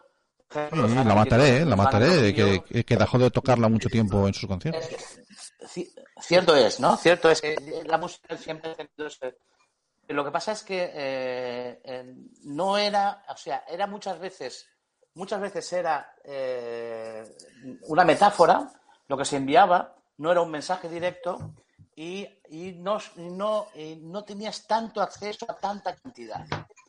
Y, y en el momento en el que lo percibes. Porque cierto es que eh, esto es importante es en el momento en el que lo percibes. Si tú lo estás percibiendo a los 12 años, no es lo mismo que si lo estás percibiendo a los 22 años. No es lo mismo porque tú ya vas teniendo un, un- un- vas teniendo una madurez, ¿no? Y entonces eh, yo creo que ese móvil en la mano de un niño de 12 años es el que quizás eh, hace muchísimo más eh, dañino el, el Sí, sí. producto que se está viendo. Bueno, yo no sé si Abelino o Ángeles tienen alguna pregunta o algún comentario que hacer, porque yo sabéis, sabéis que aquí intervenís, levantáis la mano sin, sin ningún sin reparo, que estamos todos en casa, ¿eh? Decía, bueno, buenas tardes. Decía Cami, ahora un niño de, de 12, 13 años y de 7. Lo lamentable es el de 7. De seis. Bueno, de 6 ya, ya es mucho peor. Eh, lo trágico de esto es que eh, la facilidad con que se puede usar. Mm, tenemos, lo, lo apuntaba antes José Luis, que eh, la, la- la- la adicción que, que produce eh, el- las, las películas porno, la pornografía, en este caso, mm, eh, los médicos saben que, que la- el peor de, las abstinencias o de los monos es el del, el del alcohol, el delirium tremens, ¿no? Eh, y lo tenemos ahí al alcance de la mano. Pero somos un país que, que tenemos una cultura del vino, que tenemos una cultura del alcohol y que, en, entre comillas, eh, hemos podido mantener esa cultura. No hay una cultura de la pornografía, por supuesto, no hay una educación de la pornografía, ¿eh? porque sí podemos hacer desde los centros educativos eh, elucubraciones en las clases de tutoría de- del peligro o de las eh, mm, mm, de lo irreal que es la pornografía, pero nos, nos, nos acercamos más a lo que es el, el tema puramente sexual, del cual ya igual desde los 6 años hasta los 12 o, o 13, como decía Cami, pues ya están hartos de, del rollo del sexo, no sé qué, no sé cuánto, y lo que quieren es esa otra adicción que es la pornografía y que está metida ahí en la cabeza. Es, muy complicado educar en esas. Sí. Tenemos sobre algún- todo- José Luis, ¿tenemos alguna- hablamos. tenemos que decidir, ¿eh? O ¿Tenemos alguna edad sexo. para hablarle, tenemos alguna edad para hablarle a los chavales de sexo? Es la pregunta del millón. Yo creo que es un error plantearse la edad. Solo lo planteamos en sexo. No nos planteamos enseñar logaritmos a los cinco años. No hay edad. Cuanto más sepan nuestros hijos, mejor. De lo que sea. O sea, hay- en, el momento en el que estamos de la normalización de la pornografía violenta, no podemos eh, estar debatiéndolo de la edad. Primero, en cuanto un niño tiene un móvil, ya tenemos que darle instrucciones precisas sobre los riesgos. Eh, incluso antes, yo soy partidario de antes. Y aprovecha, porque claro, no solamente son, no solamente son la, la pornografía, los anuncios de televisión, lo digo siempre. Yo no he visto a ninguna mujer de 50 años en chándal anunciando una colonia de esos que valen 100 euros eh, el frasquito. Son chicas de 18 años súper estupendas, sexys, provocadoras, que enseñan escote y culo y venden, venden porque el erotismo vende. Pero es que en Instagram es lo mismo. Instagram las chicas aprenden a que mostrando eh, escote y culo eh, son populares y cogen like, like y en OnlyFans por hacer eso te pagan dinero. Con lo cual tenemos ya ahí un círculo eh, peligrosísimo. Porque de ahí a la prostitución es un paso, ¿eh? es un paso. una cosa, una cosa que estaba dándole vueltas sobre todo a todo el tema que ha salido. Yo creo que eh, eh, una de las cosas que yo veo más grave, incluso ahora hablando incluso del OnlyFans, yo lo sé que me muevo mucho por Instagram, eh, con lo de que los padres deberían controlar, el problema es que estamos en una generación que los padres tienden a validar todo lo que haga su hijo, por miedo a que el pobre se sienta frustrado. Entonces, estamos en una... Claro, ¿qué nos pasaba a nosotros? Nosotros no te- obviamente no tenías el mismo acceso al porno que tienen ahora. Pero bueno, yo con 18 años, hace 15, pues tenía bastante acceso. Pero claro, el tema es que no tenías una figura que se supone que es la que te tiene que educar en casa, que te validaba todo lo que hacías. Pero es que yo veo verdaderas aberraciones por la calle o incluso en mi trabajo de cómo se le valida todo, pero estoy hablando de, de hasta que un niño de cuatro años tire todo por el suelo, ay, pobriño, no le voy a reñir, no vaya a ser que se frustre. Bien, eso dentro de diez años, claro, no, no, es, es exagerado, pero pasa, pero pasa. ¿Por qué? Porque me ha pasado, porque lo he tenido que limpiar yo después. Y luego, ay, no pasa nada, que el chico lo limpia. Claro que el chico lo limpia, pero, eh, ¿sabes? E- Ese niño, después, dentro de 12 años, no lo vas a controlar. Pero que el problema no es que no lo controles, es que no vas a querer, porque pobriño, no quiero que se sienta mal. Ayer estuve en un curso con padres, eh, suelo dar conferencias y cursos a, familias y están realmente agobiados porque no saben qué hacer cuando su hijo está 10, 12 horas con el móvil y se lo quieren quitar o se le quieren eh, proponer otra alternativa.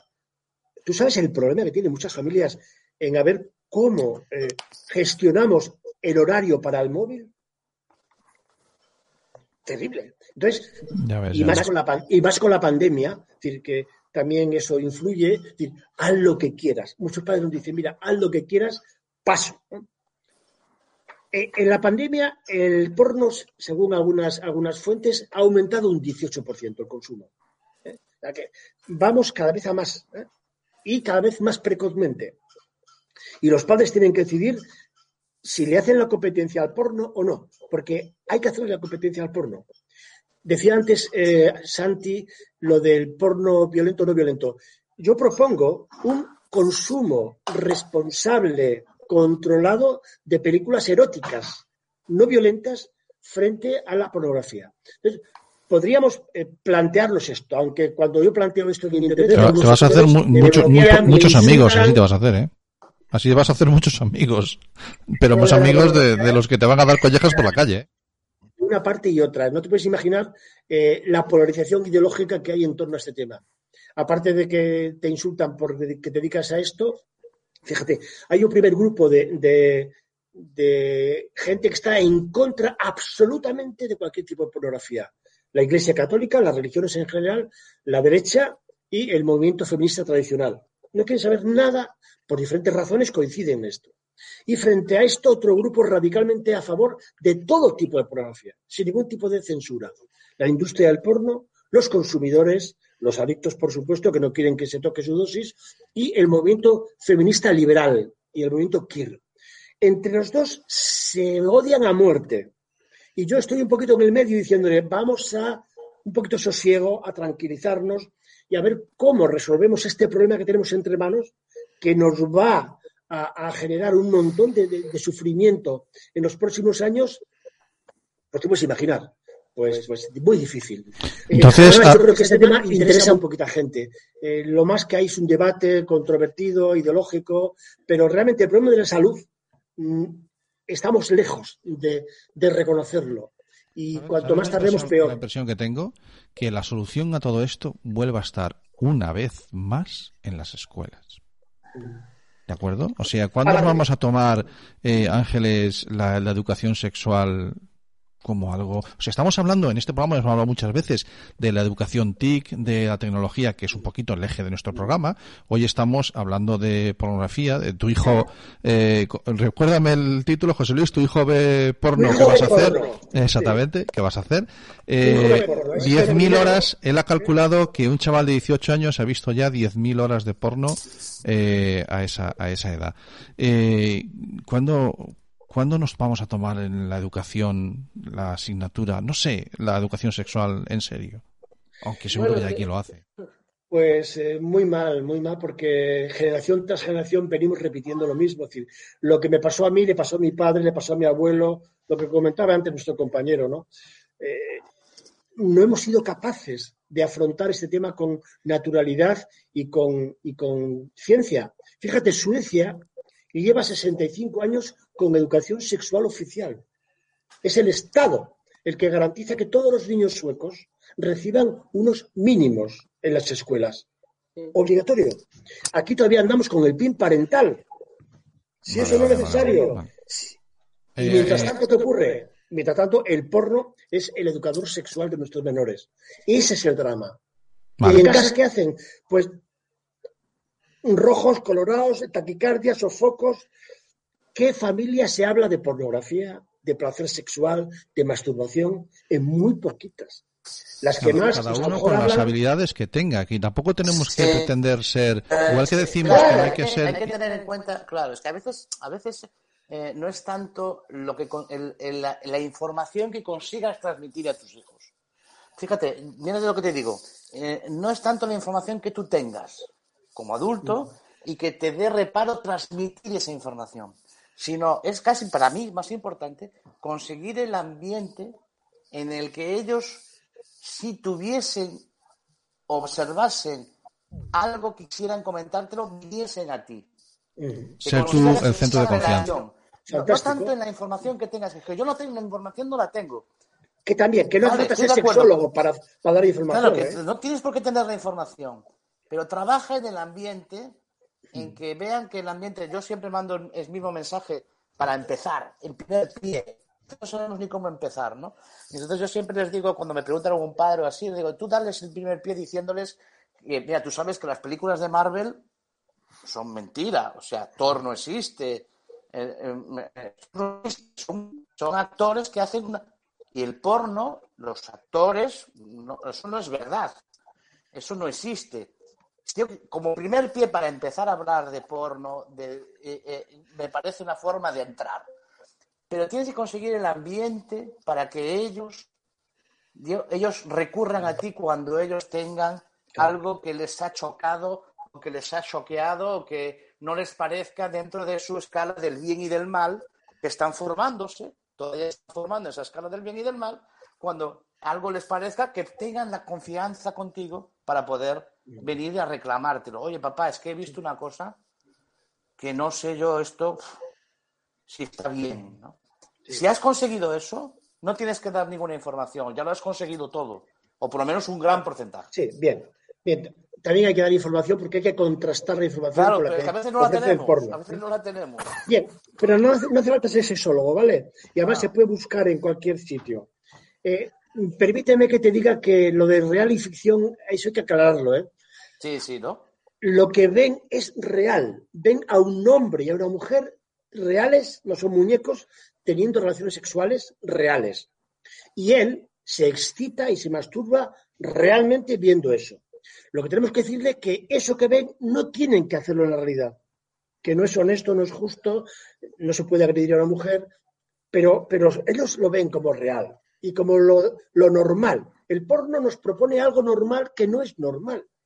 No hay penes de 25 centímetros. No hay esos orgasmos de, de- de tres horas. E- El tío no está empinado, no tiene el pene en erección todo el tiempo. Hay mucha milonga, mucha, mu- mucha estereotipo. Claro, eso es a lo que Cami se refería con que lo, con que eso es ciencia ficción y a lo mejor una esa buena ciencia forma ficción. de llevarlo al terreno Pero el, que el entienda término él. ficción es Pero es, peligroso. es- de- es grande el matiz, es cierto el matiz y hay que, Sí. hay que tenerlo en cuenta. Porque es un argumento de la industria del porno, ¿sabes? Y que se lo hemos comprado fantástico. Es Claro. ficción. ¿En qué película yo, yo me excito? ¿En una película de Marvel yo me excito? No. Claro. Solo me excito en las películas porno, que están hechas para eso.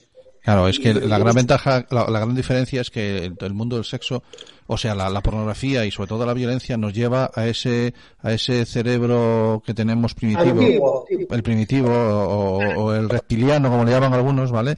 Eh, y que y que encima cuando estamos ahí se bloquean, empieza también a trabajar la, las amígdalas cerebrales y bloquean otras conexiones y entonces pierdes muchas otras capas del cerebro que se bloquean y te quedas ahí y eso se graba efectivamente. El placer sexual es un refuerzo natural el más importante. ¿eh? Hay una eh, explosión de dopamina. Tenemos en, en el cerebro tenemos una zona, la zona de recompensa, que es la encargada de gestionar todo el placer, el bienestar, el buen rollito. Cuando, cada vez que experimentamos esa sensación, fabricamos mucha dopamina. Y como es muy placentero, queremos más, queremos más. Y, llega un momento en que, claro, pues, pues aparece la adicción, ya no controlas y entonces estás más tiempo viendo porno y necesitas más películas raras y especiales que te permitan ese nivel de, de- de- de estimulación sexual. Porque al final lo vas perdiendo. Y entonces las películas violentas vienen muy bien para eso, porque son novedosas, son... Y además, fíjate, hay un, hay un dato que me parece muy interesante. Un chaval hoy, en un minuto, en un clic, tiene miles de estímulos sexuales cada uno más novedoso. Eso es lo que nosotros llamamos superestímulo. Bueno, pues son, en un minuto tiene muchos más que todos sus antepasados juntos. Si sumamos todos los estímulos de todos sus antepasados, eso, es una revolución cerebral. El cerebro tiene que adaptarse a eso. Gran parte de las adicciones, algunos los explican en base a esta desconexión que hay entre el, cerebro primario que ves y la parte más racional. ¿no? Ahí hay un- una especie de desajuste que a algunos les lleva a seguir consumiendo. La verdad es que se nota que a José Luis le apasiona el tema porque te, voy a decir, llevamos una hora aquí dándole a la chapa sin parar, ¿eh? Y me da la sensación de que no hemos hecho más que empezar a levantar las primeras capas de todo este asunto. O sea, es algo que además de que es motivador en cuanto a los contenidos, es muy estimulante el hecho de cómo lo comunicas y te lo agradecemos enormemente. Eh, bueno, yo, yo os invito a seguir a seguir, no tengo ningún problema, ¿eh? Lo digo porque algunos tendrán que ir a cenar y yo os recuerdo que yo estoy en el estudio, aún tengo que recoger y a las 10 el guardia me pasa la factura, tengo que estar en casa. Pero bueno, eh, Ángeles, yo no sé si me ha dado la sensación de que alguna vez que tenías algo que comentar, que querías aportar alguna cosa. Bueno, eh, quizá hacer un poco de resumen, ¿no? Que no tendríamos que hablar de, de la pornografía como problema si hubiese una buena educación sexual, eso desde luego. Que estamos ante unos pornonativos, pues puede ser, unos sí. pornonativos. Yo vengo de la generación de los que nos las apañábamos como podíamos, de los apañados, a través de la, del nuevo Vale o de la Super Pop, ¿no? Y, y, bueno, simplemente pues decir eso, que somos de otra generación, que ahora las escuelas están, creo o quiero creer, estoy de acuerdo con José Luis que Suecia es un país punta, pero que, están las- eh, que en los colegios estamos apostando por dar una buena educación sexual. No le ponemos fecha de inicio, igual que no ponemos fecha de inicio para la lectura, porque es cuando el individuo está maduro. Y al hablar de educación sexual, pues hablar de sentimientos, por favor, sentimientos. Hablar de relaciones sanas. Hablar de consentimiento. ¿Eh? Consentimientos, sentimientos y unas relaciones adecuadas. Y sobre todo de, de proporcionar a los chicos unas buenas herramientas, porque claro, van a buscar, por ejemplo, la palabra polla en ella y directamente le lleva a una página web porno, no le Sí, sí. lleva a la sí. Wikipedia. Entonces, vuelvo a insistir en ese pensamiento crítico, en ese pensamiento reflexivo, no, no solo poner el nombre de pornografía, sino que es urgente, una, una necesidad urgente desde las escuelas, desde las familias, desde estos foros que plantea Santi, que si hoy ha llegado a, a dos personas, o que planteáis los tres, Atlantic Tix, hay que daros la enhorabuena por traernos a gente como José Luis. Yo he aprendido un montón de cosas. Ya lo sigo en Twitter porque ya tuve la intuición de que me iba a gustar. ya se lo dije a él en un privado. Pero no solo me ha gustado, me ha encantado. Muy bien. Vale, pues nada, No sé si Abelino quiere hacer algún comentario, que estamos... Abelino, Sí. yo no sé si quieres hacer un comentario, yo te voy a lanzar una pregunta, Abelino. Como, Ala, ala, entre venga. comillas, ex legislador, eh, la nueva ley que me dijiste, me la voy a leer, nuevo sistema educativo que viene, ¿soluciona el problema de la educación sexual? No, mira, el problema de la... Ojalá, ojalá, ojalá... eh, Pero no, yo ¿no? creo, yo creo que el, que no. el problema de la educación, se lo, lo apuntaba creo que José Luis, eh, tenemos que agarrar el toro por los cuernos. El problema está ahí, si es que es un, un problema y hay que buscar una solución. Y yo digo un- una cosa, un ejemplo que muchas veces pone Ángeles y que voy a hacer mío. Y es que eh, en casa hay muchos cuchillos afilados que cortan mucho y que hacen mucho daño y que pueden matar. Sin embargo, les educamos a los niños a usar esos cuchillos. Ten cuidado, te vas a cortar, mira, ponlo así. ¿Por qué no podemos hacer lo mismo con la educación sexual y la pornografía? Posiblemente evitaríamos pues muchos problemas que, como decía Cami, en el futuro puedan dar. La ley, mira, las leyes están ahí para ser interpretadas, no cabe duda. Y de esto, pues los abogados saben mucho, ¿no? Las interpretaciones, los recursos que caben, no caben. Entonces, la ley es algo genérico y que solo va a depender de nosotros, de los profesionales de la educación, el ponerla en marcha o no. La ley no te lo va a prohibir. Eh, Existen lo que son temas transversales que van a estar muy de moda, eh, asignaturas nuevas que, que van a decir, bueno, que bien, son nuevas, pero que en breve van a dejar de ser nuevas. Entonces, eh, está en cada uno de nosotros en ponerle, eh, pues ese, esa, creo que hablabais de, de las puertas al campo, posiblemente. Pues es una, poner las puertas al campo, pero si dirigimos a todos hacia una puerta que esté cerrada, pues mejor que mejor. Sí, está claro. Está claro. Pues eh, una buena reflexión de cierre y, y voy a hacerle una pregunta a José Luis. Te voy a dejar, solo te voy a dejar un minuto, ¿eh? Lo digo porque yo a veces cuando tengo así algún invitado y me apetece, le hago, le una pregunta así breve que después a lo mejor yo la uso cuando me da la oportunidad de, darle una charla. Somos cibercooperantes y cibervoluntarios, a veces vamos a dar charlas a colegios, echando una mano a- a quien también lo hace de forma profesional. Y me refiero al plan director de la Policía Nacional y todo esto, ¿no? El tema TICS. Y entonces a veces les cojo y les digo al invitado, eh, porque cojo este vídeo y luego se lo, se lo pongo a ellos, ¿no? Entonces tú tienes delante tuya a un auditorio de, pueden ser 20 chavales en un aula o, como nos ha pasado alguna vez, 180 en un salón. Ojalá llegue el día en que podamos volver a hacer eso y que nos vacunen a todos. Tienes, tienes un, un minutito y medio y tienes a una audiencia de 180 chavales eh, de cuarto de la ESO. El Ahí, te lo dejo, ahí te lo dejo en, arribadito a la... Pues yo le diría, eh, como le digo a mis alumnos, estoy dando un curso ahora de la Universidad Fundacional Autónoma de México, y le digo esto, ¿eh? Eh, el sexo es maravilloso, eh, siempre y cuando haya afecto, haya respeto, haya deseo, haya placer, pero haya mutuo acuerdo. Jamás vejéis, maltratéis a una mujer, porque os vais a privar de la cosa más maravillosa del mundo, que es hacer el amor por alguien que te desea, que te quiere y que eso es mutuo.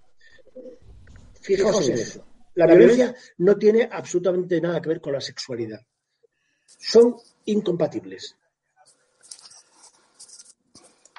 Me pongo el micro otra vez. Bueno, pues eh, muchísimas gracias. Eh, Yo no sé si estás acabando el programa, pero quedan un montón de cosas. quedan, pero yo creo que es que hay que, hay que, que te digo que a mí a las 10 está, Si, alguna tengo, vez, si alguien quiere alguna información, que visite mi página web. sí, vamos, Ahí eh, y, vamos a eso. Mira,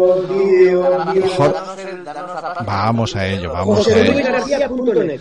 joseluisgarcía.net. José Luis, en joseluisgarcía.net tenéis todas las referencias, tenéis a eh, la próxima vez, la próxima vez que tengamos un micro, un micro delante, José Luis, me, me habré leído el libro, pero no, no me ha dado tiempo, me lo he descargado, me lo he descargado, o sea, lo, lo he adquirido en tu página.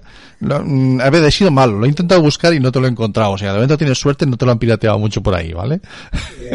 Entonces, porque tengo esa mala costumbre de mirar si los libros eh, informar, ¿no? Al autor, oye, mira, que me he bajado tu libro de tal página, vigila esto o aquello, ¿no? En este caso, eh, he adquirido el libro, la próxima vez que volvamos a hablar, eh, me lo, te- me, me lo tendré preparado, pero aparte me, me interesa tenerlo.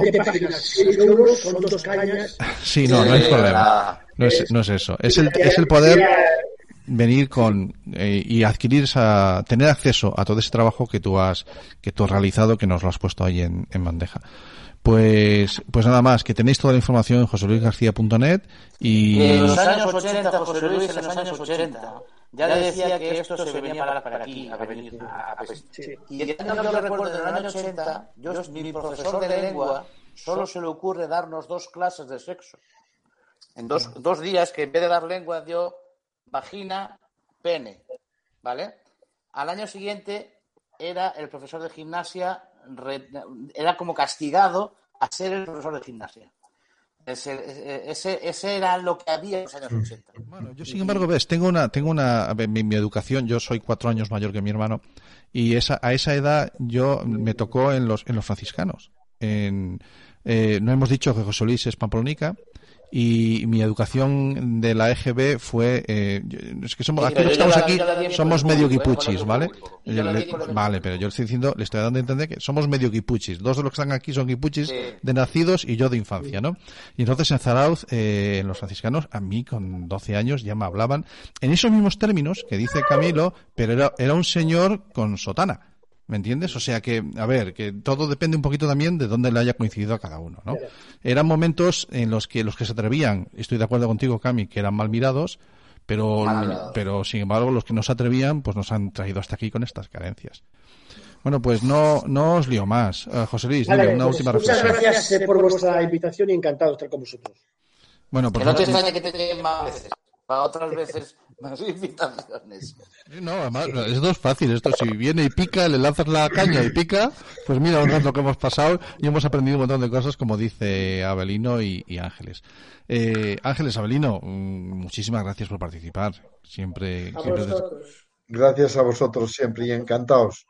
El programa- el pro- esto crea adicción. Sí, esta sí que, esta sí que es una adicción. Eh, o- o- Sabéis que el programa no Todas las redes sociales crean adicción, todas. La Internet está hecha para crear adicción. Este programa eh, le gustaría tener audiencia y, y si no tiene, pues no nos invitan. O sea que Bueno, no, sí, te entiendo perfectamente. todos queremos que nos reconozcan, que nos quieran. Es una necesidad básica del ser humano y por eso las redes sociales tienen tanto éxito. Ahí está el psicólogo, está el psicólogo saliendo que no se aguanta quieto. Bueno, José Luis, que nos has hecho muy felices, que para mí eh, eres una referencia en este mundo, que te traslado desde aquí la pena de Vanessa, que tenía ganas también de hacer alguna cosa, alguna pregunta y que no ha podido porque le ha fallado la técnica, y que ya os digo que el programa no termina porque Jareas, que es quien suele cerrar este programa, nos tendrá preparada seguramente alguna sección que yo os invito a que os quedéis si no, no, no, no, no pasa nada, pero Jareas tiene su sección ahora que es con la que solemos cerrar el programa. Que de todas maneras, muchísimas gracias por el ratito que hemos pasado y que hoy, pues mira, nos vamos a la cama aprendiendo una cosa más. Gracias a todos. Muchas gracias. Vamos a ver que ahora me toca cumplir lo prometido porque dije a Jareas que le iba a Tienes la poner... banda sonora de Jareas, ¿no? Ahí preparada. quiero, quiero- quiero escuchar, quiero escuchar. A ver, a ver si sale la banda sonora de Jareas y sus mierdas. si sale la banda sonora de Jareas y sus mierdas, porque es que no, no va a salir. Yo no sé si me, si me está oyendo la gente, si no, me da lo... déjame, tengo el micro abierto, en- vale. en sí. lo que es en, en internet, No, no, sí, sí, se Facebook, está oyendo, sí. se está oyendo. Vale, pues eh, vamos al lío. ¿Por qué- ¿Y por qué no suena esto? Sí, sí, se oye, se oye, vale. No te preocupes, que yo te busco, Jaimiño, que te tengo por algún lado, te tengo por aquí, ya verás qué bien, qué bien suenas ahora. ay, qué bonito. Jareas World, un influencer de andar por casa. Dime que no suena bonito, ¿eh? Tiene una musiquita súper chula. Luego en el vídeo le pongo Pero- para que se vea, ¿eh? Pero qué, qué, qué mierda de música. Es muy bonita. Pero para, para un... A ver, tú, tú has oído la frase. Eso ni- Tú has oído la frase. que- Bueno, vamos a ver. Venimos, Sí, sí, la venimos, frase- venimos del momento súper chulo que hemos tenido con nuestros invitados y ahora Sí, vamos ahora a vamos pasar a- al que- rinconcito, al rinconcito, no, a relajarnos nunca, eh, más que lo justo, o sea, sencillamente vamos a disfrutar de, de este momento con el que cerramos Yo los estoy con programas. gente, estoy con gente de- del chat, me sonaba un poquito Navidad. Navidad. Sí, sí, correcto, sí. Un poquito Navidad. La- ah, la música dices ahora. Sí, sí, sonaba un poquito Navidad, me faltaba. Me faltaba jareas con esa bata guatín. Una- Si lo llego a saber, me lo pongo. Tengo un jersey de renos o algo así, pero no, no, no estaba yo. No, está- no tengo nada navideño aquí. Tengo una virgencita. Ese copón de brandy, chimenea. ¡Ay, sí, eso sí! Ahí lo veo, ahí lo veo. Ahí Ah, está. pero mira, con la, con la música esa tan bonita, mira, pues cojo y cojo a mí, me acojo así Mickey en brazos y así ya la música es más bonita, ¿sabes? Y así ya es con todo tierno. Pero es como eres. si, de- si- si tu sección es Jareas World, a mí me pegaba Sí. más una música tipo épica, épica de dinosaurios. Dios, Jareas World. Ay, A ver, a ver, ay, a ver, ay, al- ay. alto, alto, o algo todo de el Rams. mundo, que os bajo el micrófono. ¿Yo he censurado algún tipo de música? ¿Yo he censurado algún tipo de, Ra- música? o algo de Ramstein. No me, ¿Me pegaba has- algo más tipo de ¿Me has Rammstein. mandado alguna música? Ah, no, porque soy muy vago. Cuidado, eh. Cuidado, eh. Ah, puedo poner, puedo mandarte música. Ya te Claro. mandaré algo, ya te mandaré algo. Oh, yo que sabía. Yo que sabía. Tranquilo, Miki, vamos ahora. Pero. Vamos allá. oh, a ver, eh, te voy a dejar aquí porque me muevo mucho y te puedes lastimar. No, no cruces las piernas que eres un señorito. Pero a ver, eh, estaba. Me he vuelto a ir al mundo de las guerras. Eh, ah, tiene- sí, porque eh, eh, el otro día me pareció simpático lo de la guerra de los emuses, emues o emu o emures. Los como sea. emuses. Y emuses es, es. Y, y dije, vamos a en esa base de datos enorme que tengo. Y, y dije, vamos a, mirar cosas de las guerras, cosas raras, ¿no? Y, y me he ido hasta el 1400, ¿no? Porque tengo un amplio, es, una base de datos, incluso aunque me petó el ordenador, que es una desgracia que llevo Sí, bastante que eso mal. tenemos que decir que hay que hacer un crowdfunding.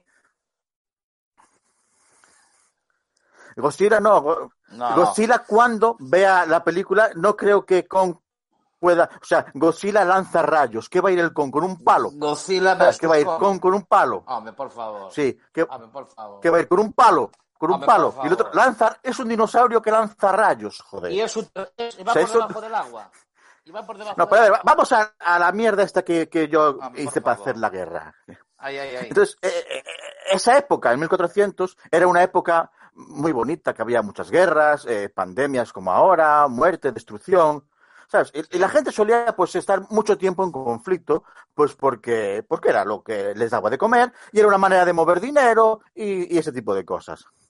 Y, había una guerra en una región, de ambas, de dos regiones en, en Italia y en pleno renacimiento. Y, y, de- cuando estás así unos años en guerra, al final te acabas conociendo, sobre todo, pues los altos cargos, los otros no, porque se van muriendo y no te da tiempo a conocer, cuando te mueres no te da tiempo a conocer a la otra persona, ¿no? Y, y entonces estaban y dijeron, a ver, vamos a, lo sé yo porque lo vi, o sea, era una vida mía y sé que O pasó sea, así. lo- tú estás diciendo Vamos a... que estás diciendo una guerra finales de la Edad Media, 1400 y pico, Sí. en, en Italia, Como si lo hubiera la gente Sí. no le daba tiempo a conocerse entre ellos porque morían. Es una de las cosas que tiene el morirse, es que no te da tiempo a conocer que no puedes conocer a otra persona. Exactamente. Lo conoces de vista, es de un momento. Es de ese y, momento, claro. y estaban, Un momento. y estaban, estaban, y dice, a ver, eh, esto, es, esto es Italia, cuna del gran imperio romano, ¿no? Se juntan, y dice, yo creo que es el momento de parar esta guerra. Tenemos que buscar una manera de decidir quién gana. Somos gente inteligente. Somos gente, pues yo no sé si tienes estudios, yo- tú- tú- eh, esto es como estuvieran hablando entre ellos, es para Claro, que claro. os sentéis. Seamos civilizados. Sí, seamos civilizados. Seamos aquí hubo civilización. ¿Cómo podemos resolver eso? Y, y allí, y pues discutiendo cómo podía ser y tal, y dice, mira, esto, hay que, esto solo se me ocurre una manera. Eh, el que la tenga más grande. O sea, y punto. O sea, es lo más inteligente No, que... para, para, para, para, para. No puedes, no puedes avanzar. después de lo que acabas de decir, sin pararte y repetírmelo. ¿De qué Sí, manera no, pensaba la, dife- la zanjar cuestión- la guerra? el tema, el que la tenga más grande. Y punto, se acaba. Claro, pero el problema, el problema va más allá. Eh, ah, cuidado, vamos ahí, vamos ahí. Pero vamos ahí, cuidado. El problema es, cuidado, a ver si yo me voy de macho aquí, lo pongo encima, el otro la tiene más grande y perdemos por mi culpa. Cuidado. Y dijeron, no, a ver, vamos a ver, esto hay que organizarlo bien. O sea, me refiero, ¿qué hacemos? Eh, cogemos y vamos mirando un soldado y traemos uno, porque aquí siempre hay trampa, porque no sé si lo cogí, si es mi soldado y tal. Y, dice- y llegaron a un acuerdo. Y dijeron, no, el jefe de las tropas, o sea, el comandante, conocido como conditero. Vamos a, cada uno trae a su jefe, tú traes el tuyo, tú traes el mío, y oye, y que la tenga más grande gana y se acabó. Sí, es una forma al azar, Civilizada. civilizada. Claro. Entonces, eh, y estaban. el, eh, es un conflicto, es un conflicto real entre, entre, entre genoveses y florentinos. Era para ubicarnos, ¿no? Y en este momento era un comentario que quería hacer yo antes de seguir. Es que muchas veces siempre aparece alguien que hace un comentario gracioso. ¿Sabes? Hay veces que incluso un tratado de paz tan como este, tan fuerte y tan bien organizado, pues siempre ha- ha- hay el chiste fácil. Es, es Claro. como, como el tema este del porno. Para siempre hay el chiste fácil. Es fácil, para, Para, la risa Claro que a veces para todo, broma. Y entonces apareció por allí un señoriño, eh, se supone que un filósofo de la época. Y, y No entonces sé, tú digo, estabas allí, Es que esto lo van a ganar. Estaba allí, y dice, es que esto lo van a ganar los genoveses. Me dice, y entonces ahí dice, hostia, a ver si va a conocer a alguien. Claro, este, este conoce Y- íntimamente al, Pero comandante él de lo, dijo, aquello. lo zanjó, lo zanjó. Como vayáis Dijo, es que esto no- esto lo ganan los genoveses. No hizo, no hizo un comentario, sino fue taxativo. Esto lo ganan los Dijo, genoveses. es que esto, esto lo ganan los genoveses. Y, y le preguntaron, pero ¿a, a cómo dice, claro, los- ¿cómo dices eso? Y yo, como yo estaba allí, os voy a leer la frase literal. Me dice. ¿Te acuerdas de memoria tú de Del filósofo, su- por supuesto. Me ¿Cuál dice, es? es que su miembro viril posee tal longitud que llega a cubrir enormes distancias. ¿Cómo se explica sino que, cuando pasan años a cientos de millas de su hogar, encuentran a su retorno que son padres de varias criaturas? No, no puede haber otra, otra, ma- otra manera. No, no puede haber otra manera. O- no Pero, a ver, es- Cariño, admitir mira, este el es comentario es gracioso. Claro, a ver, hay que admitir que el comentario es gracioso. También os tengo que decir que entre los genoveses no sentó bien. O sea, o sea, ahí hubo. Y fíjate como por una broma, por un, un chiste fácil, pues lo que un chiste fácil, se, se rompió un tratado de paz que tenía todas las de la ley. Sí, señor. O sea, a veces sí, es- señor. Pues sí, pues sí. pues Esto, claro. esto lo leíste, lo leíste a- a- después de jugarse el Real Madrid-Atalanta. Genoveses florentinos. Eh, No, no, eh, no. eh, Lo peor es que lo, lo peor es que es cierto. Vale, vale, vale, vale, vale. Sí, sí, no, no, sí, No, es que no, ahora, estaba, ahora me cuadré en el, me, me- me metí un momento en el chat. No, pero me es, es lo que os quería decir. Parece mentira, pero a veces un comentario gracioso, que hay que admitir que el comentario fue gracioso. O sea, igual, no tanto por los promeses, pero hay, hay veces que no, no vale para todo, no es broma todo, no se puede bromear de todo. Sí, sí, me pareció cuidado, curioso. cuidado con el... me- oye, me Me parece, me parece muy me quedo con la oportuno. duda, Jareas. Me quedo con la duda. ¿Eh? Esto se llegó a hacer, no, no, no que ocurriera, sino que después de este comentario se llegaron a, se la llegaron a medir, llegaron a, a zanjar. No, no, di- directamente, no, directamente siguieron con la, con la guerra. O sea, se rompió el tratado de paz y siguieron matándose. Se lo tomaron a mal los genoveses. Vale, vale, vale. Debían ser de mecha corta, yo qué sé, se encendieron enseguida. Ellos eran de mecha corta, menos el comandante que era de los que pasaba ¿Qué? años. Bueno, en fin. Bueno, eh, Jareas, eh, bien, muy oportuno como siempre, muy interesante. No sé si de los que más me han. No sé, creo que te ha pillado con poco tiempo para prepararlo esta vez. No, no- no sé.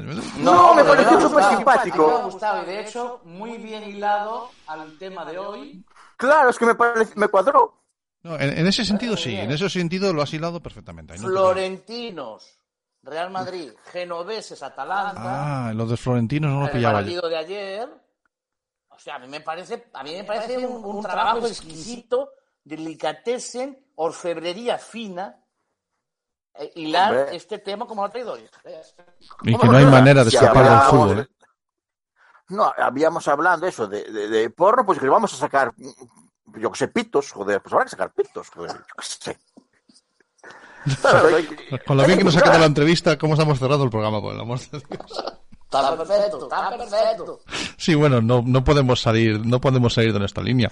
Quiero decir que, bueno, lo que sí que hemos demostrado hoy es que, bueno, no sé si hemos demostrado algo o no, o, o sencillamente nos hemos cavado nuestra propia tumba. Quiero decir, eh, a ver, José Luis es una persona mm, relevante, es un tío, aparte que se nota que le, le mola mucho lo suyo, ha quedado muy patente hoy, Sí, por la pasión con la que comunica. Hemos sido muy formales con él, ¿vale? No siempre No hemos así de trampa. No, no, no, siempre. Creo, creo que es un tema que nos pone respeto incluso a los tres sinvergüenzas que estamos aquí. Pero hemos sido muy respetuosos con él. No siempre somos así con los invitados. Con lo cual me deja a mí eh, decir, ¿qué pasa? Que hay, hay invitados a los que les damos caña y otros que nos retienen un poco más, ¿no? No siempre sopla nordés. Se ha entrecortado. No siempre sopla de nordés. Es que depende de dónde sople, nosotros podemos ser de una manera o de otra. Y he ahí la gracia. No sabes por dónde vamos a salir. Sí, vale, me vale. Bueno, pues... Si no te vale. Sí, no, es, es que, es que es eso. Y si no me vale es lo que hay. y si no me vale es lo que hay. Perfecto. Esa es la filosofía de Internet de tu color favorito, de que sea lo que estamos haciendo aquí. Eh, chicos, eh, bueno, Ja- Jareas, no sé si, si hemos cerrado, si no, si... ¿Hasta aquí? Sí, sí, bueno, yo... ¿Te parece ya- poco? ¿Te parece poco? No sé qué más quieres. Sí, sí, No, me parece estupendo, me parece estupendo. Son Bueno, las dos y pues, cuarto, señores. La semana que viene, el próximo programa, eh, eh, si no hay novedades, estaremos en el estudio. sí, yo espero que sí, esperemos que suene todo mucho mejor. Ver, se va viendo bien. El Yo me, es el yo me conformo con hacerlo de un tirón solo. Y un cacho. Sí, solo un corte. Solo un corte. Bueno, de, de eh, lo, lo voy a decir así, ya vamos adelantando algo. De casi 100 programas, este es el primero en el que se nos corta, ¿eh? Que tú sepas. Bueno, otros no se emitieron, pero eso ya no, no tiene nada que ver. Eso no se cortaron, sencillamente no se emitieron. Chicos, ha sido una gozada. Vale, pues entonces nos vemos la próxima semana que os digo que volveremos, no, la, la- bueno, el próximo programa, sí, que volveremos a hablar con un invitado, bueno, mm, sabes que esta temporada me, me gustaba que nos centráramos más eh, aquí en local, en Galicia, Eh, ha estado Escarlata, ha estado aquí ahora el Pamplonica, ah, hemos estado, bueno, de vez en cuando salimos fuera, ¿no? Pero vamos a volver aquí y vamos a hablar con un colega de Vigo sobre... He encontrado a alguien, bueno, ya hace tiempo que nos conocemos, que hace por ahí abajo, por las tierras del sur, en Galicia, algo muy similar a lo nuestro. Y creo que tenemos que aprender muchos de él. ¿Vale? Pues guay. Lo que sí que a hablar- quería pedirte una cosa, quería pedirte una cosa, pediros una cosa. Eh, eh, quería pedir cinco minutos del programa de la semana que viene para eh, que entrase Vanessa eh, y por lo menos charlar con ella cinco minutos que creo que nos ha quedado en el debe de hoy, el poder hablar con ella, que ha intentado entrar dos veces, se le ha cortado. Yo creo que debemos tenerlos con ella la semana que viene. Sí, sí, no, la verdad, me parece muy oportuno. sección si quieres, no preparo No, nada. no, sí, el problema que te- la ventaja que tenemos ahora es que al no estar en una escaleta podemos durar lo que queramos, o sea, no hay problema. por eso. Vale, pero me, me parece que, que ella mm, me sabe mal que no, que por lo menos que no tener cinco minutos con ella. Habla con ella ahora en off, ¿eh? hablamos No, con ella. hemos estado con el, a ver, Jaime tiene la habilidad de ver el fútbol. ¿Cómo va la Real, Ja- Jaime, el Granada? ¿Cómo va? Ah, lleva, acaba de empezar. El, el Granada, el Granada pasó y la Real, eh, minuto 10, 0-0, pero ya hemos fallado un penalti y estamos jugando muy bien. ¿Le caerá la manita o no caerá la manita? No, no creo. Yo me conformo con que, con que demos una cara decente. Pues eso, que, eh, que- Cami, que sí, que lo tenemos, lo estábamos comentando con, le, le, le di las gracias por intentarlo por el WhatsApp y me parece estupendo y tomo la palabra y se lo digo ahora enseguidita que, que si puede, que se Sí, pase con por eso, aquí. que nos mande un audio, un vídeo, Sí, que nos mande sí. un vídeo, ya Sí. está. Yo lo que quiero, me parece, me parece que ha hecho el esfuerzo y que, y que, que debemos tener No, y aparte que tenía, ella tenía, o sea, ella quería hablar y a mí me interesaba que estuviera porque nos daba un- otro otro color Claro, a, a- claro. a- a esa paleta enorme que ya nos ha presentado de colores eh, José Luis, pero ella eh, me consta que tenía unas referencias muy interesantes sobre un porno en positivo, que también nos dio José Luis alguna idea, pero ella nos iba a dar alguna más y siempre enriquecía todo eso que era lo que pretendíamos hoy, ¿no? Con esa sala tan llena. Pues nada, venga, Pues- son las, llevamos más, dos, más de dos horas y cuarto ya de programa, de Venga. dos programas. Hoy hemos hecho dos, esta semana hemos hecho dos. Primero Sí, un ratito sí, sí, uno y luego otro ratito el otro. Bueno, pues venga, nos vemos dentro de 15 días eh, si, y si va todo bien, ya todos aquí en el estudio. Venga, chao, chao.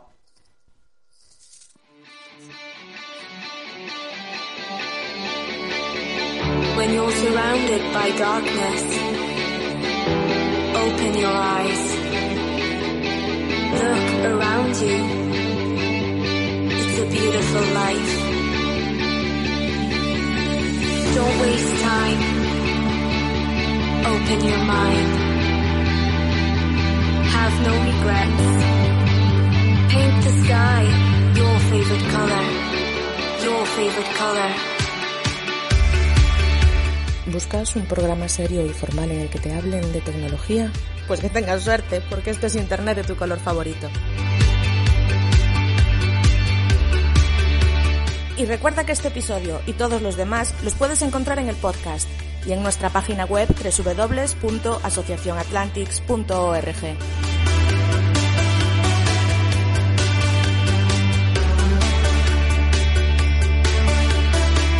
When you're surrounded by darkness, open your eyes. Look around you. It's a beautiful life. Don't waste time. Open your mind. Have no regrets. Paint the sky your favorite color. Your favorite color.